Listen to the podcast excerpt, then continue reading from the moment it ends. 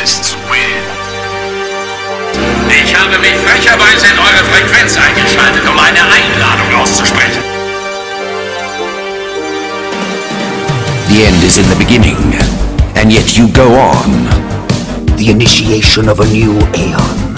I am the king of the world, baby. Yeah! It's like a, a, a window, a window to another world. Is it? Hallo und herzlich willkommen zum Cowabunga Play Podcast, eurem Podcast für Computer und Videospiele. Mein Name ist Captain M und der junge Mann auf der anderen Seite, das ist der 16-Bit-Malo. Ja, ich hätte es nicht schöner sagen können. Hallo Captain, hallo Internet. Wir sind mal wieder da, ein bisschen später in diesem Monat, aber naja, das Leben, ne, das Leben geht manchmal ominöse Wege, aber jetzt sind wir wirklich wieder bei vollem Verstand und Bewusstsein und bringen hier eine geile Sendung am Start. Toi, toi, toi, dein Wort in Gottes Ohren. Genau, und gemäß der Tradition geht es mit den obligaten Give me the news. mit den News weiter.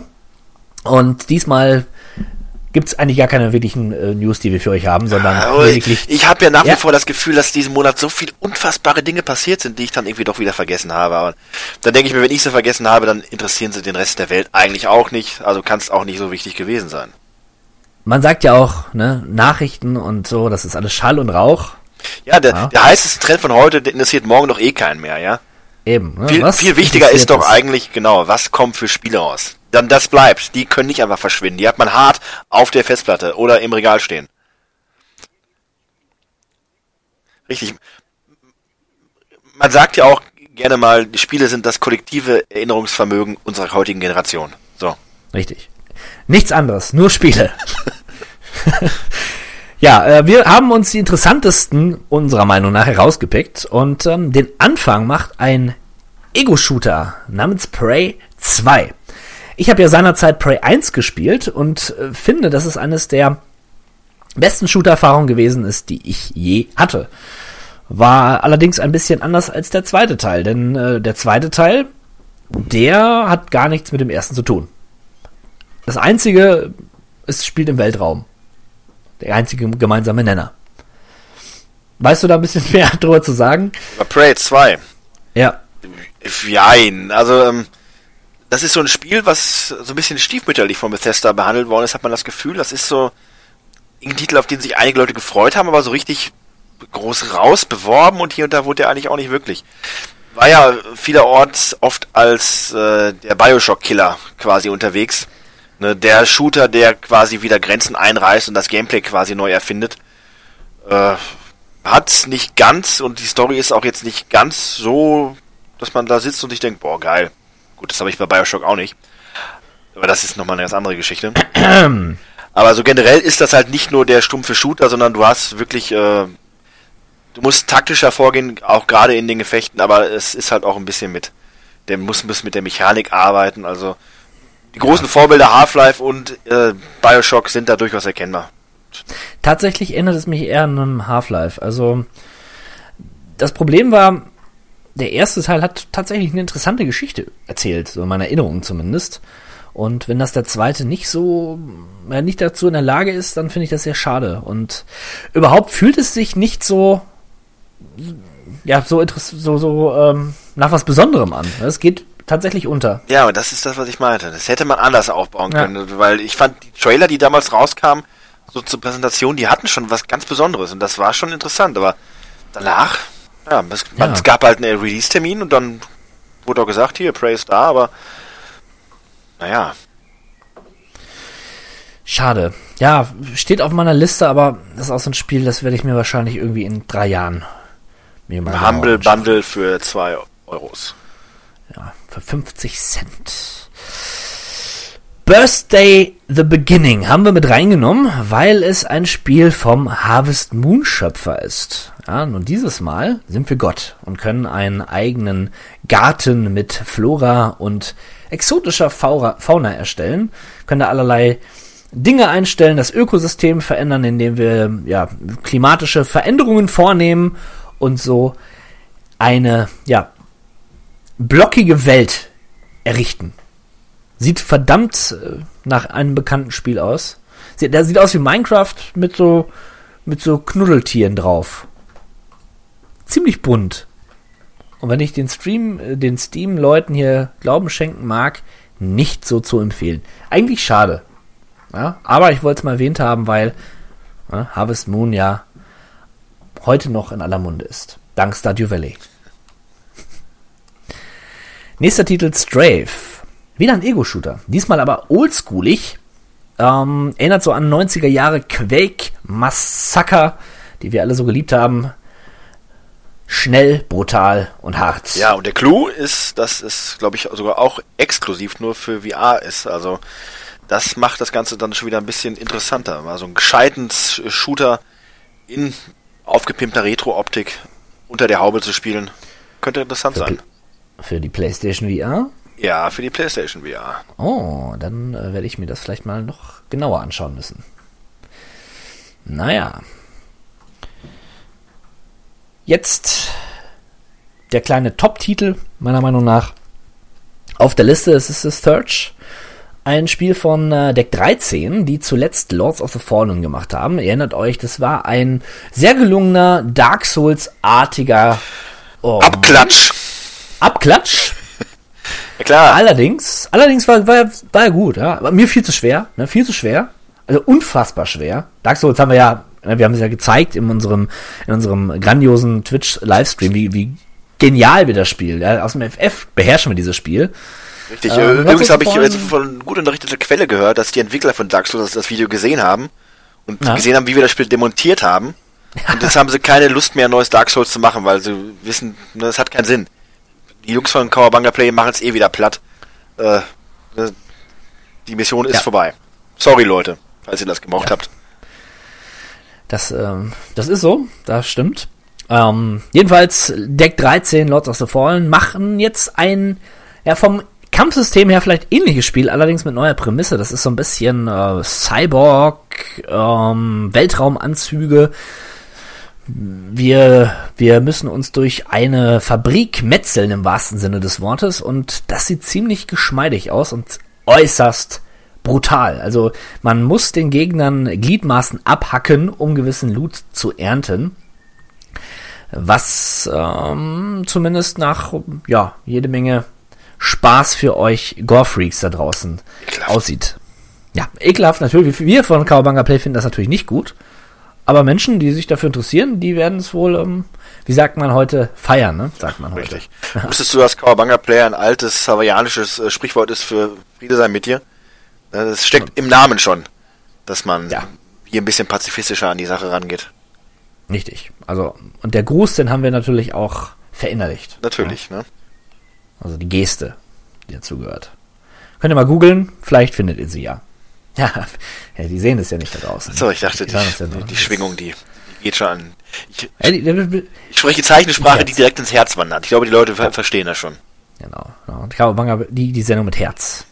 Ja, auf jeden Fall The Search, äh, ein kleiner Tipp für das nahende Sommerloch. Nächster Titel, ein schönes Indie-Spiel namens Old Man's Journey. Old Man's Journey versetzt uns in die Haut eines alten Mannes, der seine letzte Reise antritt. Jetzt hast du quasi den Titel nochmal übersetzt. Ja, Gut. du musst ja, ne, wir sind ja ein deutschsprachiger Podcast. Deswegen hast du ja auch Cowabunga Play ja. und nicht Cowabunga Spiel. Also, Old Man's Journey, ja, die letzte Reise. Es ist nicht nur eine Reise, sondern es ist seine letzte Reise, muss man dazu sagen. Ja? Und ähm, erlebt Dinge auf dieser Reise und das Ganze ist ein Puzzle-Adventure in, in wunderschönen 2D traumhaft schön und man kommt ein bisschen zur Ruhe. Ja. Puzzeln, nachsinnen und vielleicht die eine oder andere Träne vergießen. Genauso wie beim nächsten Spiel, Freitag der 13. Ein bestialischer Multiplayer-Spaß. Richtig, der hat auch schon etwas länger jetzt äh, im Release-Startloch gestanden. Der Beta ist ja schon länger draußen und wurde ja schon von einigen Let's Playern auch auf YouTube entsprechend gefeatured. Äh, ja, kam wohl gut an. Soll jetzt, glaube ich, auch noch kurzfristig einen, eine Solo-Kampagne nachgepatcht bekommen. Bisher Aha. ist es ja rein Multiplayer. Und ja. äh, was vielleicht auch interessant ist für die Gorehounds, ne, die wir ja bekanntermaßen nicht sind, Aber falls euch das interessiert, es wurde, glaube ich, jetzt komplett ungekürzt auch durchgewunken von der USK. Also alles, was an Tötungsvarianten da vorhanden sein mag, kann da vollkommen ausgekostet werden. Was für, in was für Zeiten leben wir? Ja. Es ist ein Fest. Ja. Das hätte es zu unserer Jugend nicht gegeben. Nee, nee, wir Wir, wir erinnern uns an grünes Blut, graues Blut, gar kein Blut. Richtig. Oder komische halbseidene Sicherheitskopien aus irgendwelchen Restbestandsspielen aus Amerika. Ja. War selten, aber schön. Genug zu Freitag der 13. erzählt. Äh, gehen wir weiter zu einem Spiel, von dem ich irgendwie gedacht habe, es kommt nie raus. Es wurde oft verschoben. Rhyme oder Rim oder wie auch immer heißt es. Es ist ein Action-Adventure, wo steht, dass es so ein bisschen an The Witness erinnert, weil es auf einer Insel spielt. Ich finde es ich, also für mich erinnert es, mich erinnert es eher an Wind Waker trifft auf Ico. Man spielt da so einen kleinen Jungen mit so einem, mit so einem roten Umhang, der sich da so herhangelt und kleine Tiere trifft, hüpft, springt und Rätsel löst in einer, ja, Cell-Shading-artigen 3D-Welt. Und ich bin gespannt. Es wird seine Fans haben. Ähm, für einen Zehner nehme ich es mit, sag ich mal. Ne? Das ist so mein, mein Ding. Für 10 Euronen ist es gekauft. Oh, hier ein Spiel, das haben wir schon mal gehabt. Ich glaube, bei der letztjährigen E3 haben wir da zuletzt drüber geredet. Die übrigens äh, steht die E3 ja bald wieder an, ne? Da könnt ihr euch schon drauf freuen. Ich rede hier von Star Trek Bridge Crew. Ja? Richtig? Äh, Das, das hast du richtig gelesen. Star Trek Bridge Crew ein. Ich als äh, bekennender Trekkie, ne, lebe lang und prosper, wie dem auch sei, finde aber trotzdem das eigentlich ganz cool, weil ich finde, jedes Spiel, was einen so ein bisschen aus der äh, gewohnten Umgebung herausreißt, dass man alleine für sich spielt oder meinetwegen auch im Multiplayer und trotzdem alleine auf der Couch sitzt, das Ganze mal ein bisschen sprengt, ist erwähnenswert. Und hier ist es ja wirklich so, man simuliert wirklich die Brücke der Enterprise. Einer ist der Kapitän, der andere ist der Steuermann, der andere ist für die Waffensysteme verantwortlich und so sitzt man da unter seinen VR-Brillen im geheimischen Wohnzimmer, hat dann quasi den Blick auf der Brücke vor sich durch seine Brille und kann dann toll kommunizieren und gemeinsam in gemeinsamer Anstrengung dann das Schiff steuern und Missionen in der Enterprise bestreiten. Gerade für die Trekkies, die richtigen Trekkies, nicht so Fake-Trekkies wie mich, äh, sicherlich eine ganz interessante Sache und das finde ich cool und das ist eins, ich finde es erstaunlich, dass solche Nischenspiele quasi in doch recht großem Stile so rausgebracht werden und das ist für mich ein Nischenspiel. Ich kann mir nicht vorstellen, dass man das so oft äh, an den Mann bringen wird. Das hat auch einen Einzelspieler-Modus, klar, du musst da nicht drei oder vier Freunde haben. Die meisten Trägers haben ja höchstens einen Freund, also einen echten. Mindestens ein. Ja. Die Mutti. äh, ja. Jedenfalls ähm, finde ich das ganz cool. Ja. Okay. Ist eine, ist, ist eine Meinung, die man durchaus vertreten kann. Ja. Lass mal, lass mal mal so stehen und äh, Minecraft kommt raus für, für die Nintendo Switch. Guck. Was für eine Überraschung. Ja, äh, schöne Zeiten, in denen wir uns befinden. Äh, Natürlich, ich meine, Minecraft kann ich inzwischen auf meinem Taschenrechner vermutlich spielen.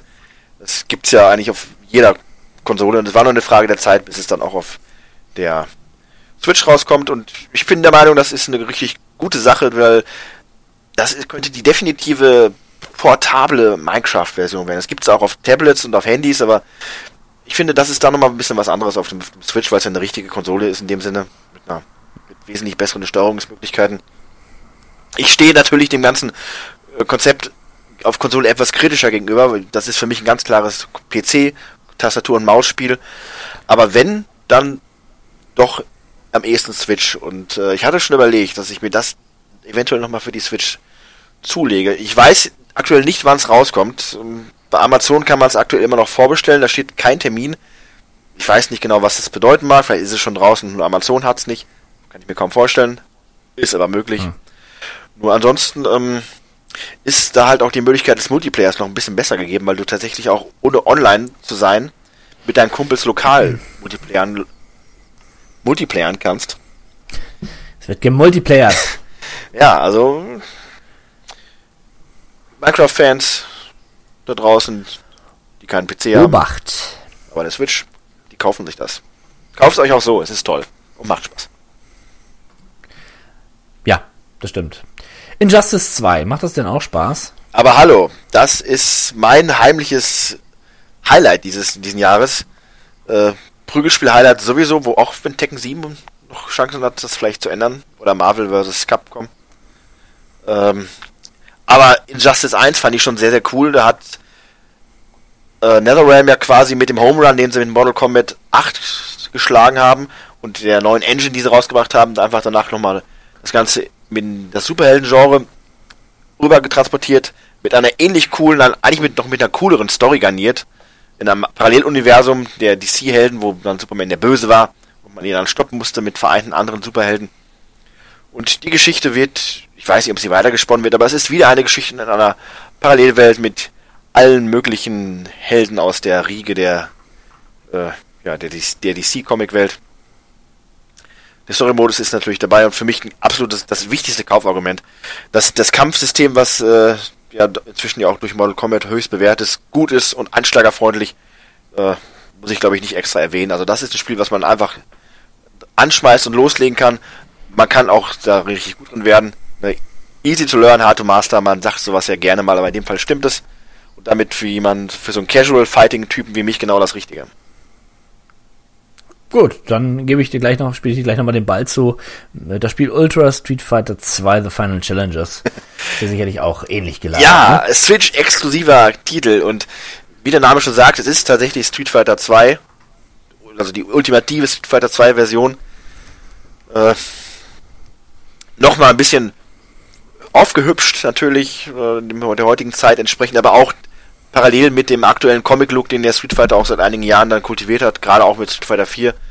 Was ich aber cool finde, ist, dass du auch auf Tastendruck einfach wieder auf die 16-Bit-Optik wechseln kannst und du dann entsprechend diese Grafik hast, was ich sehr cool finde. Und du hast, glaube ich, auch so eine Art ähm, Ego-Modus, wo du dann mit diesen beiden äh, Controllern der Switch, ich weiß gar nicht, wie sie heißen, diese Dinger, kannst du dann in Shoryuken ausführen. Äh, ja, mal gucken, was das kann. Also ich hatte überlegt, wenn das irgendwann mal ein bisschen günstiger wird, es ist jetzt schon kein Vollpreistitel, aber ich bin ein Street Fighter Fan. Ich habe tatsächlich von Street Fighter 2, ja, Leute, die den unser Video gesehen haben mit meiner NES-Sammlung, die wissen ja, ich habe nur das Ur Street Fighter 2. Ne, das das Großvater zum Einschlafen Street Fighter 2. Deswegen, ich brauche ein gescheites Street Fighter 2 und dann könnte ich mir vorstellen, würde ich das nochmal zuzulegen. Ja, äh, das würde ich, würde ich dir raten. Gut, Würde danke. ich dir auf jeden Fall raten, nachdem, was du gerade so genannt hast. Absolute Empfehlung meinerseits. Gut. Ähm, das waren die Spiele des Monats Mai, die wir so rausgepickt haben. Allerdings wurden noch ein paar Ankündigungen getätigt. Da möchte ich auch nochmal drauf zu sprechen kommen. Allen voran natürlich Ubisoft. Ja? Zwei völlig individuelle neue Marken wurden ins Leben gerufen. Da wäre zum einen Far Cry 5 zu nennen. Ähm, Far Cry 5. Lasst es euch mal auf der Zunge zergehen. Far Cry 5. Ja. Nach Far Cry Primal, jetzt im neuen Setting. Erst hieß es, was ich ganz cool finde, Fan gefunden hätte, es soll ein Western-Setting geben. Ja, Western ist jetzt der neue heiße Scheiß. Ja, die neue Uhrzeit. Wäre tatsächlich mal originell gewesen, aber jetzt kam gerade frisch die News rein. Es wird doch dann eher so ein Gegenwartspolizei-Setting. Ich finde es schwierig. Ja, du wolltest äh, ausholen? Nee, nee, ich lasse das einfach mal jetzt auf mich so wirken. Ja. Das nur kurz erwähnt. Das zweite Spiel natürlich Assassin's Creed, ne? Kommt, kommt raus. Wer hätte das gedacht? Ägypten ist das Setting. Tja, was sagst du dazu? Krankenhaus. Und es soll riesengroß sein, es soll riesengroß sein. Ja, ich bin gespannt. Also ich bin tatsächlich gespannt. Also haben sie ihre Lektion gelernt E3. daraus, dass das große, große, große Unity so ein Fiasko war und das letzte kleinere runtergeschraubte wieder so ein Hit. Da haben sie sich gedacht, logische Konsequenz ist, wir machen wieder ein riesiges Assassin's Creed, so, so wie Unity. Wisst ihr noch damals, wie toll das war? Also Unity war gut. Ich weiß gar nicht, was da so schlecht dran gewesen ist. Ich, ich bin ja, ich gib's ja zu, ich bin ja Assassin's Creed Fan, ja. Sie können mir ja alles geben. Ich, ich kaufe es. Ubisoft. Du bist doch gekauft von Ubisoft, Noch größer, noch größer, noch mehr Icons auf der Karte, die ich ablaufen muss. Ich glaube, du musst äh, vor dem Podcast demnächst immer Sponsored Content angeben, weil du doch hier so ein alter Ubisoft-Schleimer bist. Das Ja, wir machen das ein bisschen, wir machen es ein bisschen subtiler, ne? Also im Podcast, ne? Das ist, das ist doch viel besser. Ja, das sind die zwei Sachen, die angekündigt wurden. Aber nein, es gibt noch eine. Überraschung, Life is Strange 2 wird eine Fortsetzung erfahren. Ihr erinnert euch, das ist dieses ähm, ähm, ähm, ja, Adventure-Spiel gewesen mit der Zeitreisethematik. Eine junge Dame, eine junge Schülerin hat die Möglichkeit, die Zeit ein wenig zurückzudrehen. Das war so ein bisschen wie so ein Telltale-Adventure, hat aber eine ganz nette Coming-of-Age-Geschichte erzählt, so ein bisschen Donnie Darko-mäßig, so ein bisschen Indie, so ein bisschen Amerika, ja. So was was für Geräusche da? Ja, wenn, wenn immer jemand, wenn Donnie Darko sagt, dann, dann stirbt in mir, glaube ich, irgendetwas. Also. Also. Ah, du bist, du bist so anti, anti alles, weißt du, immer anti. Ich weiß gar nicht, warum wir jetzt zusammen podcasten. Ja, ich bin immer positiv, ich bin immer positiv. Ja? Yin und Yang, du brauchst das doch. wahrscheinlich. Ich, wahrscheinlich ich muss deinen, deinen, deinen, deinen absolut unbegründeten Frohsinn doch irgendwie ausgleichen. ja, so ist, so, vielleicht ist es so, vielleicht, vielleicht hast du recht. Ja, Vielleicht hast du recht. Ähm, ja, sonst gab es ja nicht viel. Also ich muss auch sagen, ich bin so ein bisschen, bisschen müde von diesen ganzen äh, vermeintlichen News, die so aufploppen. Es ist immer dasselbe. Ja? Außer eine News, die du ja gerade irgendwie im Hinterkopf hattest, aber du kamst ja nicht drauf. Ja, also ich glaube, das hat irgendwas zu tun mit mit uns beiden, oder? Das Ja, wäre die einzige relevante Information, die auch bei mir hängen bleiben würde, aber trotzdem komme ich nicht drauf, was es dann im Spezifischen war. Also, sagen wir es mal so, äh, vielleicht ist es tatsächlich so, dass wir ankündigen sollten, dass es jetzt bald mit Kawabanga Talk weitergeht. Ja, wir haben eben noch drüber gesprochen im Vorfeld. Ja, der der 16-Bit-Maler, der wird eine schöne Beschreibung machen zum Podcast. Ich werde ein, ein schönes Bildchen zusammen photoshoppen und dann geht's ab, Leute. Dann werden wir uns mal unterhalten über andere Themen. Wenn wir schon mal so außer Spiele. nett hier schnacken gerade, äh, so über Gott und die Welt. Ja. Es ist mal wieder Zeit für eine Nacht auf Twitch, würde ich sagen. Ich habe neulich noch mal so ein paar alte Videos uns angeguckt und mir gedacht, boah, das, das geht besser. Das geht besser. Das war ein Spaß und hat auch, hat auch Laune gemacht, aber ich glaube, wir können noch besser abliefern, dass wir auch für alle Zuschauer ein noch runderes Erlebnis audiovisuell darbieten können. Da bin ich vollkommen bei dir, ja, wie mein, äh, wie jemand immer zu sagen pflegt. Mein Chef, ne? Ich Okay. bin bei dir, sagt man, äh, gerne, ne? Und das finde ich auch gut und richtig. Und ich, äh, jetzt vor allen den Leuten, die hier zuhören, kann man auch vielleicht mal jetzt konkreter werden. Ich, ich bin der Ansicht, wir sollten das Ja. machen noch vor der E3. So. oh, oh, Jetzt- wow, jetzt lass wow. mal- jetzt habt ihr die das-. Habt ihr das, habt ihr das gehört? Das ist doch mal, also das ist ja schon mal ein, ein, ein Trailer fällig, ja? Da muss ich mich ja schon bald ransetzen. Ja, ich würde sagen, ne, es wird nicht lange mehr hier vorgeplant, sondern zack, wir haben jetzt Zeit bis Ende Juni oder wann ist die E3 und dann Wann ist die, wann ist die drei, Leute? Jetzt müssen wir so, ein- so einen Chat haben, dann könnten wir das äh, wissen. Aber das, wisst ihr was? Wir haben doch Internet. Wir sind doch moderne Menschen. Ich werde das jetzt mal hier äh, googeln. E3 Ja, 2017. Ja, äh, Chicken Lover 13 schreibt mir gerade 13. Juni geht es los. Also, Ah, Chicken, der gute Chicken Lover, okay. Drei- 13. noch vor dem 13. Juni. Da müssen wir natürlich einen Termin finden und das werden wir auch machen. Äh, Freue ich mich sehr drauf. Freue ich mich sehr drauf. Ja, eine gute Sache. Ihr seht, Leute, Kawabanga Play wird wieder mit voller Kraft vorauspreschen. Ja? wie sich das Etwas gehört. ruhiger war es in letzter Zeit, aber es wird wieder kommen. Und ich würde sagen, bevor wir hier uns noch weiter verlieren in unseren äh, Plänen, machen wir einen kurzen Cut und sehen uns gleich wieder in der nächsten Rubrik. Talk to me, oh talk to me, talk to me, oh talk. Wir sind zurück in unserer beliebten Rubrik Talk to Me. Der 16-Bit-Maler, der hat einen kleinen Unfall, ist in einen Schredder gefallen mit seinen Stimmbändern. Ähm, Ja, also ich kann mir das auch nicht erklären. Von jetzt auf gleich, das ne, liegt, glaube ich, auch am Wetterumschwung draußen. Man ist halt nicht Ja, die- sicher. Irgendwas passiert die. Kehlkopfentzündung, die... Live sucks. Ja, Live sucks, die Kehlkopfentzündung, die kann auch schnell passieren, ne? Von heute auf, von jetzt auf gleich. Ja, richtig. Äh, Ich meine, man kennt mich, ich bin ein Typ wie, wie, wie, eine- Eiche. Ne, Aber ab und zu gibt es dann doch so eine Kleinigkeit und dann wird man halt aus der Bahn geworfen. Aber ich versuche trotzdem mein gewohnt äh, niedriges Niveau zu Sehr halten. gut, sehr gut. Das ist das Ziel und äh, wir haben euch was Schönes mitgebracht. Wir möchten heute über die teuersten Videospiele aller Zeiten sprechen. Ja, wir arbeiten eine Liste durch, aber werden euch ja diverse Ergänzungen dazu sagen. Ähm, 36 Spiele sind es insgesamt und mal sehen, was sich da so befindet. Und den Anfang macht ein Spiel namens This is Vegas. Das war irgendwie so ein Action-Spiel, was nie erschienen ist. Und wenn ich mir hier so die Kosten anschaue, da liegt es insgesamt mit der Inflation berechnet zwischen 54 und 55 Millionen Dollar. Das ist schon mal eine Marke. Ja, das ist ein Wort für ein Spiel, was nie erschienen Ja. ist. Ne? Stellt sich immer die Frage, warum wird dann da die Reißleine gezogen, äh, wenn man so viel Geld schon verbraten hat, warum haut man nicht dann trotzdem irgendwas raus? Naja, äh, ich muss gestehen, ich kannte das bisher auch gar nicht. Äh, es ist, ist Vegas. Ja. Ja, so war irgendwie für PlayStation 3 geplant und Xbox 360, also die Generation um 2008 oder 2009 rum von ähm, Midway. Ja, ich weiß nicht, ob die Konkurs gegangen sind, könnte sein. Ob es die Marke noch gibt. Schade eigentlich, ne? Schade, ja, das äh, Vegas Potenzial bietet für coole Spiele, hat ja schon Fallout Ja. erwiesen. Also von daher wäre cool. Naja, aber man erlebt das ja öfter, dass Spiele, die quasi in, auf dem Friedhof liegen der Videospielgeschichte, irgendwann doch Und jetzt, wo du das sagst, werden. irgendwas hatte ich mal gelesen, dass, das, dass da doch noch was kommen sollte. Naja, wir werden es sehen. Wir werden es sehen. Wir machen einfach weiter mit World of Warcraft. Wundert mich, dass es so niedrig angesetzt ist. Also 51 Millionen Dollar sind dort insgesamt vertreten.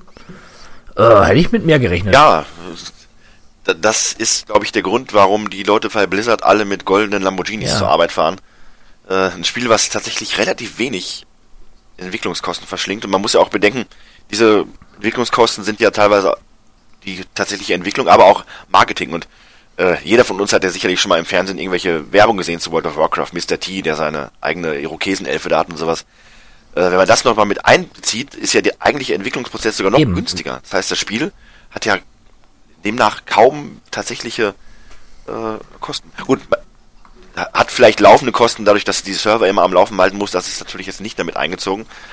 Aber es ist wirklich äh, ja, Ja, erstaunlich. schade, dass die Marketingkosten hier nicht aufgelistet sind, aber du hast recht, das ist schon. Also das Marketing ist bestimmt die Hälfte von dem Ganzen. Kann ich mir ja. vorstellen. Na, Hast du eigentlich mal World of Warcraft? Tatsächlich habe ich World of Warcraft ähm, letztes Jahr irgendwann mal ausprobiert mit Tales of Pandora. Und ähm, es ist einfach nur ein Online-Rollenspiel heutzutage. Also ich kann schon ein bisschen verstehen oder erahnen, was das, was die Faszination davon ausmacht. Aber im Großen und Ganzen finde ich es jetzt nicht so besonders aus heutiger Sicht. Ich meine, hier steht 2004 ist es erschienen. Das ist wirklich ein Urgestein des Genres. Und ähm, was, man, was ich noch sagen kann, ist, dass die Grafik mittlerweile zwar betagt ist, aber doch schön anzusehen. Die haben ja doch ein bisschen was dran gemacht und dieser Comic-Look ist dann doch irgendwie zeitloser als manch anderes. Naja, aber okay, World of Warcraft sollte man kennen, nicht? Half-Life 2, nächstes Spiel, 51 Millionen. Kann man auch kennen, sollte, ja. Kann man und sollte man auch kennen. Ähm, auch hier, hier 14, Moment, jetzt muss ich mal mal schauen, da sind das 40 Millionen Entwicklungskosten, Und inflationsbereinigt sind 51, ja. Auch hier keine Marketingangaben.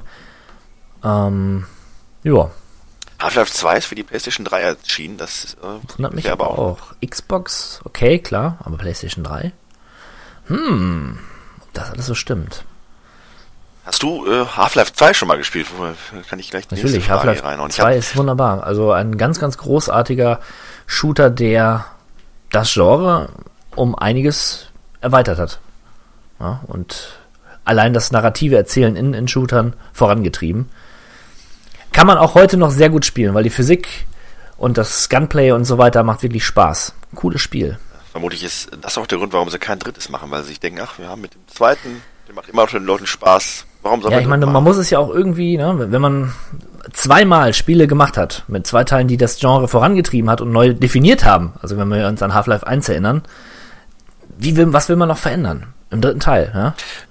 Das ist richtig. Und inzwischen ist auch die Erwartungshaltung so gigantisch, dass äh, das ähnlich wie damals bei Duke Nukem Forever eigentlich nur nach hinten losgehen kann. Das Spiel kann gut sein und wird trotzdem eine ziemliche Enttäuschung werden für die meisten Ja. Leute. Es sei denn, die machen natürlich den dritten Home Run. Wer weiß schon, was in den Köpfen von Valve. Ich möchte mal wissen, wie oft sie schon das Half-Life 3 angegangen sind und wie oft sie es verworfen haben. Das äh, ist Ja, interessant also zu fragen. Ja. Half-Life 2. Ja, Platz 33, L.A. Noir. Äh, Ja, kann. Kein Wunder, dass das Richtig. so teuer ist, möchte ich sagen, denn die haben ja durchaus sehr, sehr aufwendig damals diese Gesichtsanimationen da beworben und auch umgesetzt.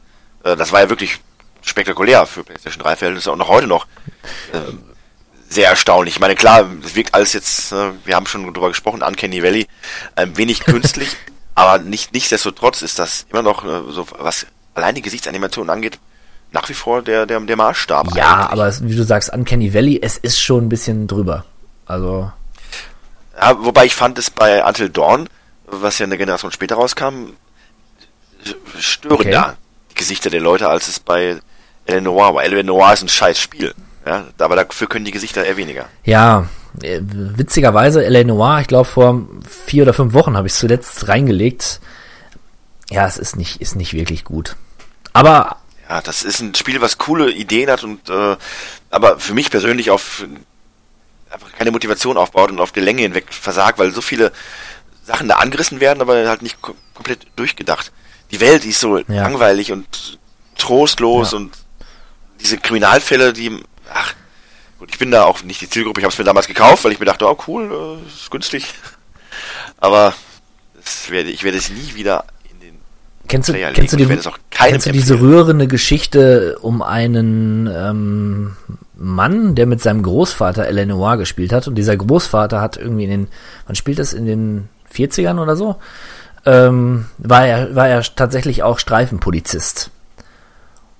Oder sogar noch, noch ein drüber oder so. Auf jeden Fall hat er in einem ähnlichen Dezernat gearbeitet wie ähm, der Mensch aus L.A. Noir. Und hat mit seinem Großvater gespielt, der, der, der Enkel. Und der Großvater war zu Tränen gerührt und hat es geliebt. Weil er sich zurückerinnert okay. hat an diese alte Zeit. Ja, Das äh, freut Ja. mich. nette kleine Anekdote.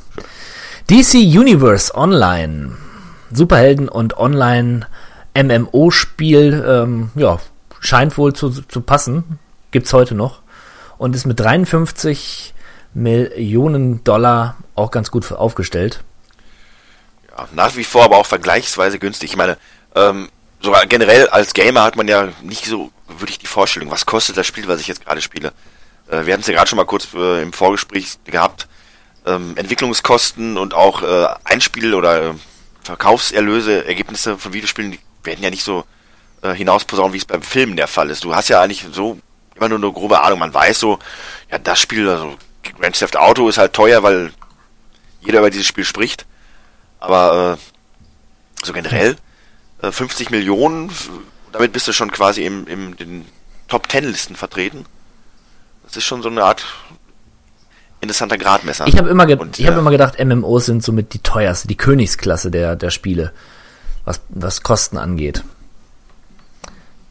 Komisch, ich habe immer gedacht, dass das nicht der Fall ist, weil irgendwo äh, MMO-Spiele ja aufgrund der Tatsache, dass sie bei vielen Leuten laufen müssen, äh, jetzt nicht unbedingt auch die High-End-Entwicklungsschritte Ja. benötigen, weil du halt so ein bisschen gedrosselter Ja, ich meinte auch eher, du musst halt Content nachliefern, du, äh, liefern, du musst ziemlich viel Personal haben, was, was äh, da die ganze Zeit arbeitet. Server müssen gewartet werden und, und, und. Das wird doch alles von Affen gemacht. Die werden in der Regel, wie man weiß, mit Erdnüssen bezahlt. Das, könnte- das könnte natürlich sein, das hatte ich nicht berücksichtigt. Die 31. Überrascht, oder? Ja, durchaus, aber natürlich ein Titel von höchst historischer Videospielrelevanz. Äh, E.T. der Außerirdische. der Titel, der damals selbst verantwortlich war für den großen Videospiele-Crash von 1983. Genau. Äh, der quasi komplett im Alleingang dafür gesorgt hat, dass die ganze Welt nichts mehr mit Videospielen zu tun haben wollte. Äh, Wer es nicht weiß, ähm, E.T. war quasi so der Tropfen, der das fast damals zum Überlaufen brachte. Es gab keine Qualitätssicherung auf den Konsolen. Jeder konnte Spiele veröffentlichen und rausbringen, ohne das vorher mit Atari oder sonst wem äh, abzusprechen. Und so gab es halt eine Schwemme an Schrottspielen. Und E.T. war halt auch so ein Titel, der einfach auf dem Erfolg des Films quasi aufbaute. Und dann wurde da ein armer Entwickler beauftragt, hier, ich glaube, der heißt Larry Wachowski oder sowas. Sein. Gibt es ja inzwischen ganz viele Dokumentationen drüber. Und da wurde ihm gesagt, hier mach mal in zwei Wochen ein IT-Spiel und dann hat er dieses IT-Spiel gemacht und äh, da wurden, davon wurden Millionen produziert, äh, in die Regale geliefert und keiner hat sie gekauft, weil das Spiel einfach nicht gut war. Im Gegenteil, es war schlecht. Und äh, naja, und das blieb dann wie Blei in den Regalen liegen und das führte dann einfach dazu, dass die Leute das. Ne, der, der Ruf, der war dann komplett ramponiert und die äh, Legende besagte ja dann, dass Atari dafür die ganzen nicht verkauften Exemplare in einer, äh, in einer Tagesmine in einer Wüste in Amerika vergraben in hat. Nevada verscharrt. Richtig und äh, genau und das war tatsächlich der Fall, aber äh, es ist halt nicht so, dass nur E.T. da verscharrt worden ist, sondern das war halt auch eine gängige Methode damals, dass man seinen Schrott und das war nichts anderes als Schrott dann da vergraben hat und es ist so, ähm, E.T. der Außerirdische, so schlecht das Spiel auch war, erzielt jetzt nach dieser ganzen äh, Geschichte und nachdem das ja so ein, inzwischen so eine Art Nerd-Kulturgut geworden ist, äh, Exemplare, die aus dieser, aus dieser, ich bekomme gerade nicht auf das deutsche Wort, Landfill, äh, halt geborgen worden sind, erzielen auf Ebay Fabelpreise, 3.000, 4.000 Ja, ja, Dollar ja für, so ein, Ja. für so eine für so einen Titel. Der Angry Video Game Nerd hat seinen kompletten Film quasi allein diesem Thema gewidmet, dem schlechtesten Spiel aller Zeiten und kam aber auch am Ende zu dem Schluss, Das ist Spiel nicht das schlechteste ja. Spiel aller Zeiten, aber es hat äh, auf jeden Fall die beste und interessanteste Geschichte der Videospiele. Aber erschreckend hoch, ne, in der Produktion. Ja, 55 Millionen quasi, äh, zur damaligen Zeit waren es 22 Millionen, aber das sind natürlich Unsummen, man Ja. muss sich das mal überlegen, in ein Spiel quasi, das, äh, wo ist das Geld hineingeflossen? Das, das kann natürlich dann in dem Fall fast nur Marketing sein, weil, wie gesagt, ein Typ saß da in seinem Arbeitszimmer, hat das zusammengeschustert. Der wird, glaube ich, nicht 22 Glaube ich Millionen dafür. Und das haben. Marketing, damit magst du recht haben. Es gibt ja auch Werbespots und so, die man sich heute noch dazu angucken, anschauen kann. Mich wundert es eigentlich ein bisschen, dass es sich nicht so gut verkauft hat, weil, ähm, äh, sagen wir es mal so, es gab, glaube ich, keine Testmagazine, es gab das Internet nicht, also es gab höchstens Mundpropaganda, die, von dem man hätte erfahren können, dass dieses Spiel so mittelmäßig ist. Und eigentlich, Ja, also ich- ein Thema zieht doch immer. Richtig, gerade E.T. war ja auch extrem populär. Aber ich behaupte ja nach wie vor, dass das äh, einfach, ne, wie gesagt, die, die, der Tropfen war, der das fast überlaufen brachte. Das war schon vorher, dass einfach die Leute der ganzen Spiele überdrüssig wurden Ja. und äh, E.T. war dann einfach, Zur falschen Zeit. danke, dass wir in einer Zeit leben, wo nur tolle Spiele veröffentlicht werden, wie in der heutigen Nur. Zeit. Nur. Genau. Danke, Steam. Final Fantasy 9 ist auf der 30. Was haben wir hier? Für, ah. Ja, äh, auch sportliche 56 Ja. Millionen Dollar wurden da rausgepumpt und wir, ohne zu viel zu verraten, wir werden noch das eine oder andere Final Fantasy äh, Spiel hier erleben. Gerade bei Final Fantasy ist auch immer viel in Marketing geflossen, denn ich erinnere mich, dass ab Final Fantasy 7 eigentlich jedes Final Fantasy immer groß beworben wurde. In der heutigen Zeit ist das immer noch eine andere Sache. Heutzutage brauchst du, glaube ich, gar nicht mehr so arg viel ähm, in Promotion rausgeben, äh, weil einfach durch YouTube und sonst was und Let's Player dein Spiel in der Regel kostenlos promotet wird. Außer bei anderen Titeln, auf die wir auch noch kommen werden, aber äh, Final Fantasy war halt ein Titel, der hast du auch in, in Mainstream-Medien damals wahrgenommen. Das war nicht nur, dass du Videospielmagazine gekauft hast und hast da dein, deine Seite mit äh, Final Fantasy als Ankündigung gesehen, sondern man hat auch tatsächlich äh, Fernsehwerbung gehabt von Final Fantasy. War eine Marke damals schon, aber dadurch, dass das halt eben etabliert war, dank Final Fantasy 7, konnten sie vermutlich dann da ein bisschen mehr in die Produktion stecken. Äh, Final Fantasy 9 ist ja so ein Titel, der etwas spannender ist. Ich meine, der, da floss viel, viel Geld rein für Square-Verhältnisse oder generell für Videospielverhältnisse. Darum ist es ja auch auf Platz 30. War aber ein Titel für Liebhaber und äh, da muss man dann natürlich auch Square äh, Tribut zollen, dass sie da wirklich bereit waren, so ein Risiko einzugehen, ein Spiel zu machen, was quasi wirklich für die Fans war, was sich wirklich wieder orientiert an den ersten Titeln, äh, trotzdem so hoch zu äh, mit einem hohen Budget auszustatten. Ja, aber Final Fantasy war auch damals noch eine sehr starke Marke. Im Grunde. Ja, ja, ganz klar. Risiko hin oder her. Tja.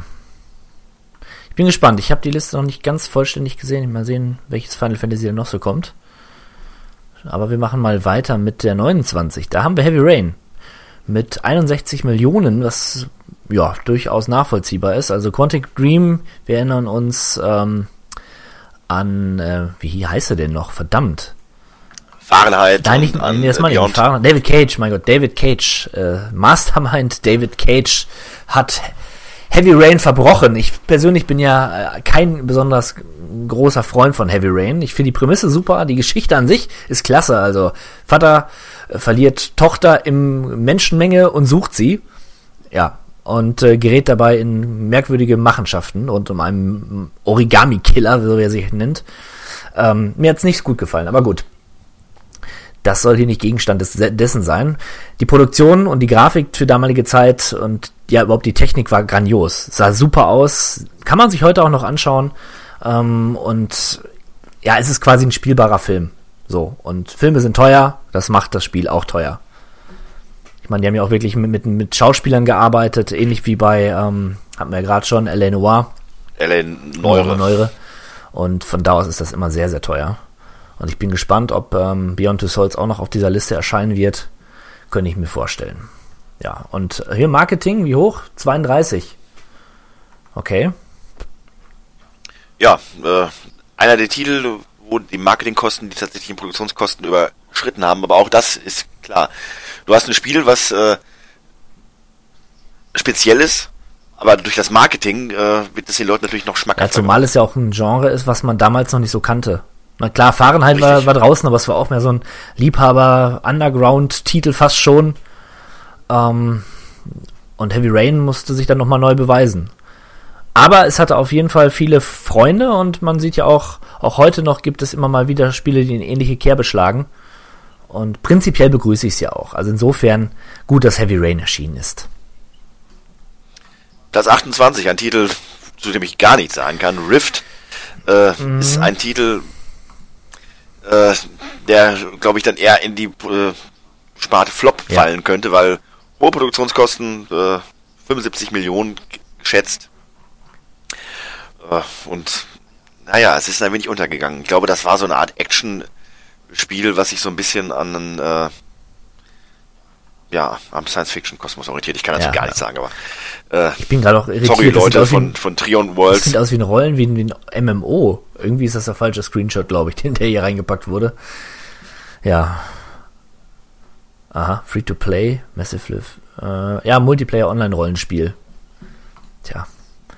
Ganz schön viel, ganz schön viel, viel Geld rein. Also schlecht gemacht, würde ich mal sagen, ne? Weil man World of Warcraft sieht dagegen. Was für ein Erfolg das Spiel hatte. Und Rift. Ja, oder, oder DC Universe Online. genau, DC Universe Online. Also, sorry, Rift-Fans, vielleicht gibt es euch ja draußen ja doch. Vielleicht auch in großen, in großer Anzahl, aber für den Kawabanga-Kosmos unbedeutend. Eine Fußball. Oder ich werde es gleich mal ausprobieren hier. Ja? Ich habe mir schon die Steam-Seite aufgemacht, werde es gleich mal installieren. Gears of War Judgment auf der 27. Tja. Ja, Puh. Ist ein AAA-Titel, ein äh, Blockbuster-Titel und entsprechend natürlich auch ein hohes Produktionsbudget. Aber bei, meinem, bei Xbox oder bei Microsoft weiß man, was man an der Marke hat. Äh, da kann man entsprechend auch einfach dick reinbuttern, weil man weiß, man kriegt das auf jeden Fall wieder raus. Ja, Blockbuster-Titel. Ja, also ein Klassiker, ne? Da erwartet man auch hohe Produktionskosten. Richtig. Wobei, ob Judgment jetzt der Klassiker ist, aber generell die Gears of War-Reihe ist halt Okay. äh, bin da nicht so firm drin, schon amtlich. was diese Reihe angeht. Gran Turismo 5 auf der 26. Klar. 66 Millionen Dollar. Ja, auch da kann man wieder sagen, Blockbuster-Titel, natürlich haut Sony da entsprechend Kohle auf den Tisch, äh, weil sie wissen, Hattest du. Gran Turismo 5 schon mal gespielt? Frage ich dich jetzt mal. Äh, ich glaube bewusst überlege gerade, Gran Turismo 5 äh, war für PlayStation 3. Nee, dann habe ich es nicht gespielt. Okay. Auch nicht gespielt habe ich Tom Clancy's Ghost Recon Future Soldier von Ubisoft. 68 Millionen Ocken. Ja, äh, auch, meine, Ubisoft, äh, die denken halt größer und äh, entsprechend könnte ich mir vorstellen, dass auch noch eine oder andere Ubisoft-Titel auftaucht. Die Tom Clancy-Reihe, äh, ja, habe ich nicht gespielt. Okay, das ist okay. Oh, hier fehlt eine, hier fehlt eine Zahl, hier fehlt die 24. Aber ist nicht schlimm. Wir machen trotzdem weiter. Mit Crisis 3. Ja, klar. Ne? Ja. Crytek, auch allein Crisis 1 und 2 waren ja schon wahnsinnig teure Spiele. Ich dachte immer, das wären die teuersten Spiele damals gewesen, aller Zeiten. Vielleicht waren sie es auch äh, zu dem Zeitpunkt, wobei 2013. Nee, man muss natürlich sagen, dass Spiele wie Crisis, jetzt als Beispiel, entsprechende hohe Produktionskosten haben, weil die Entwickler halt auch immer entsprechend neue Engines entwickelt haben. Das ist ja auch Nee, nicht gang und gäbe. Ähm, wobei wir auch noch später Titel haben werden, die äh, auf uralt Engines basieren und trotzdem teuer waren, aber im Falle von Crisis ist ja auch nicht so, dass Crytek äh, finanziell danach auf Rosen gebettet war. Nein, ich dachte, die wären, die wären insolvent gegangen.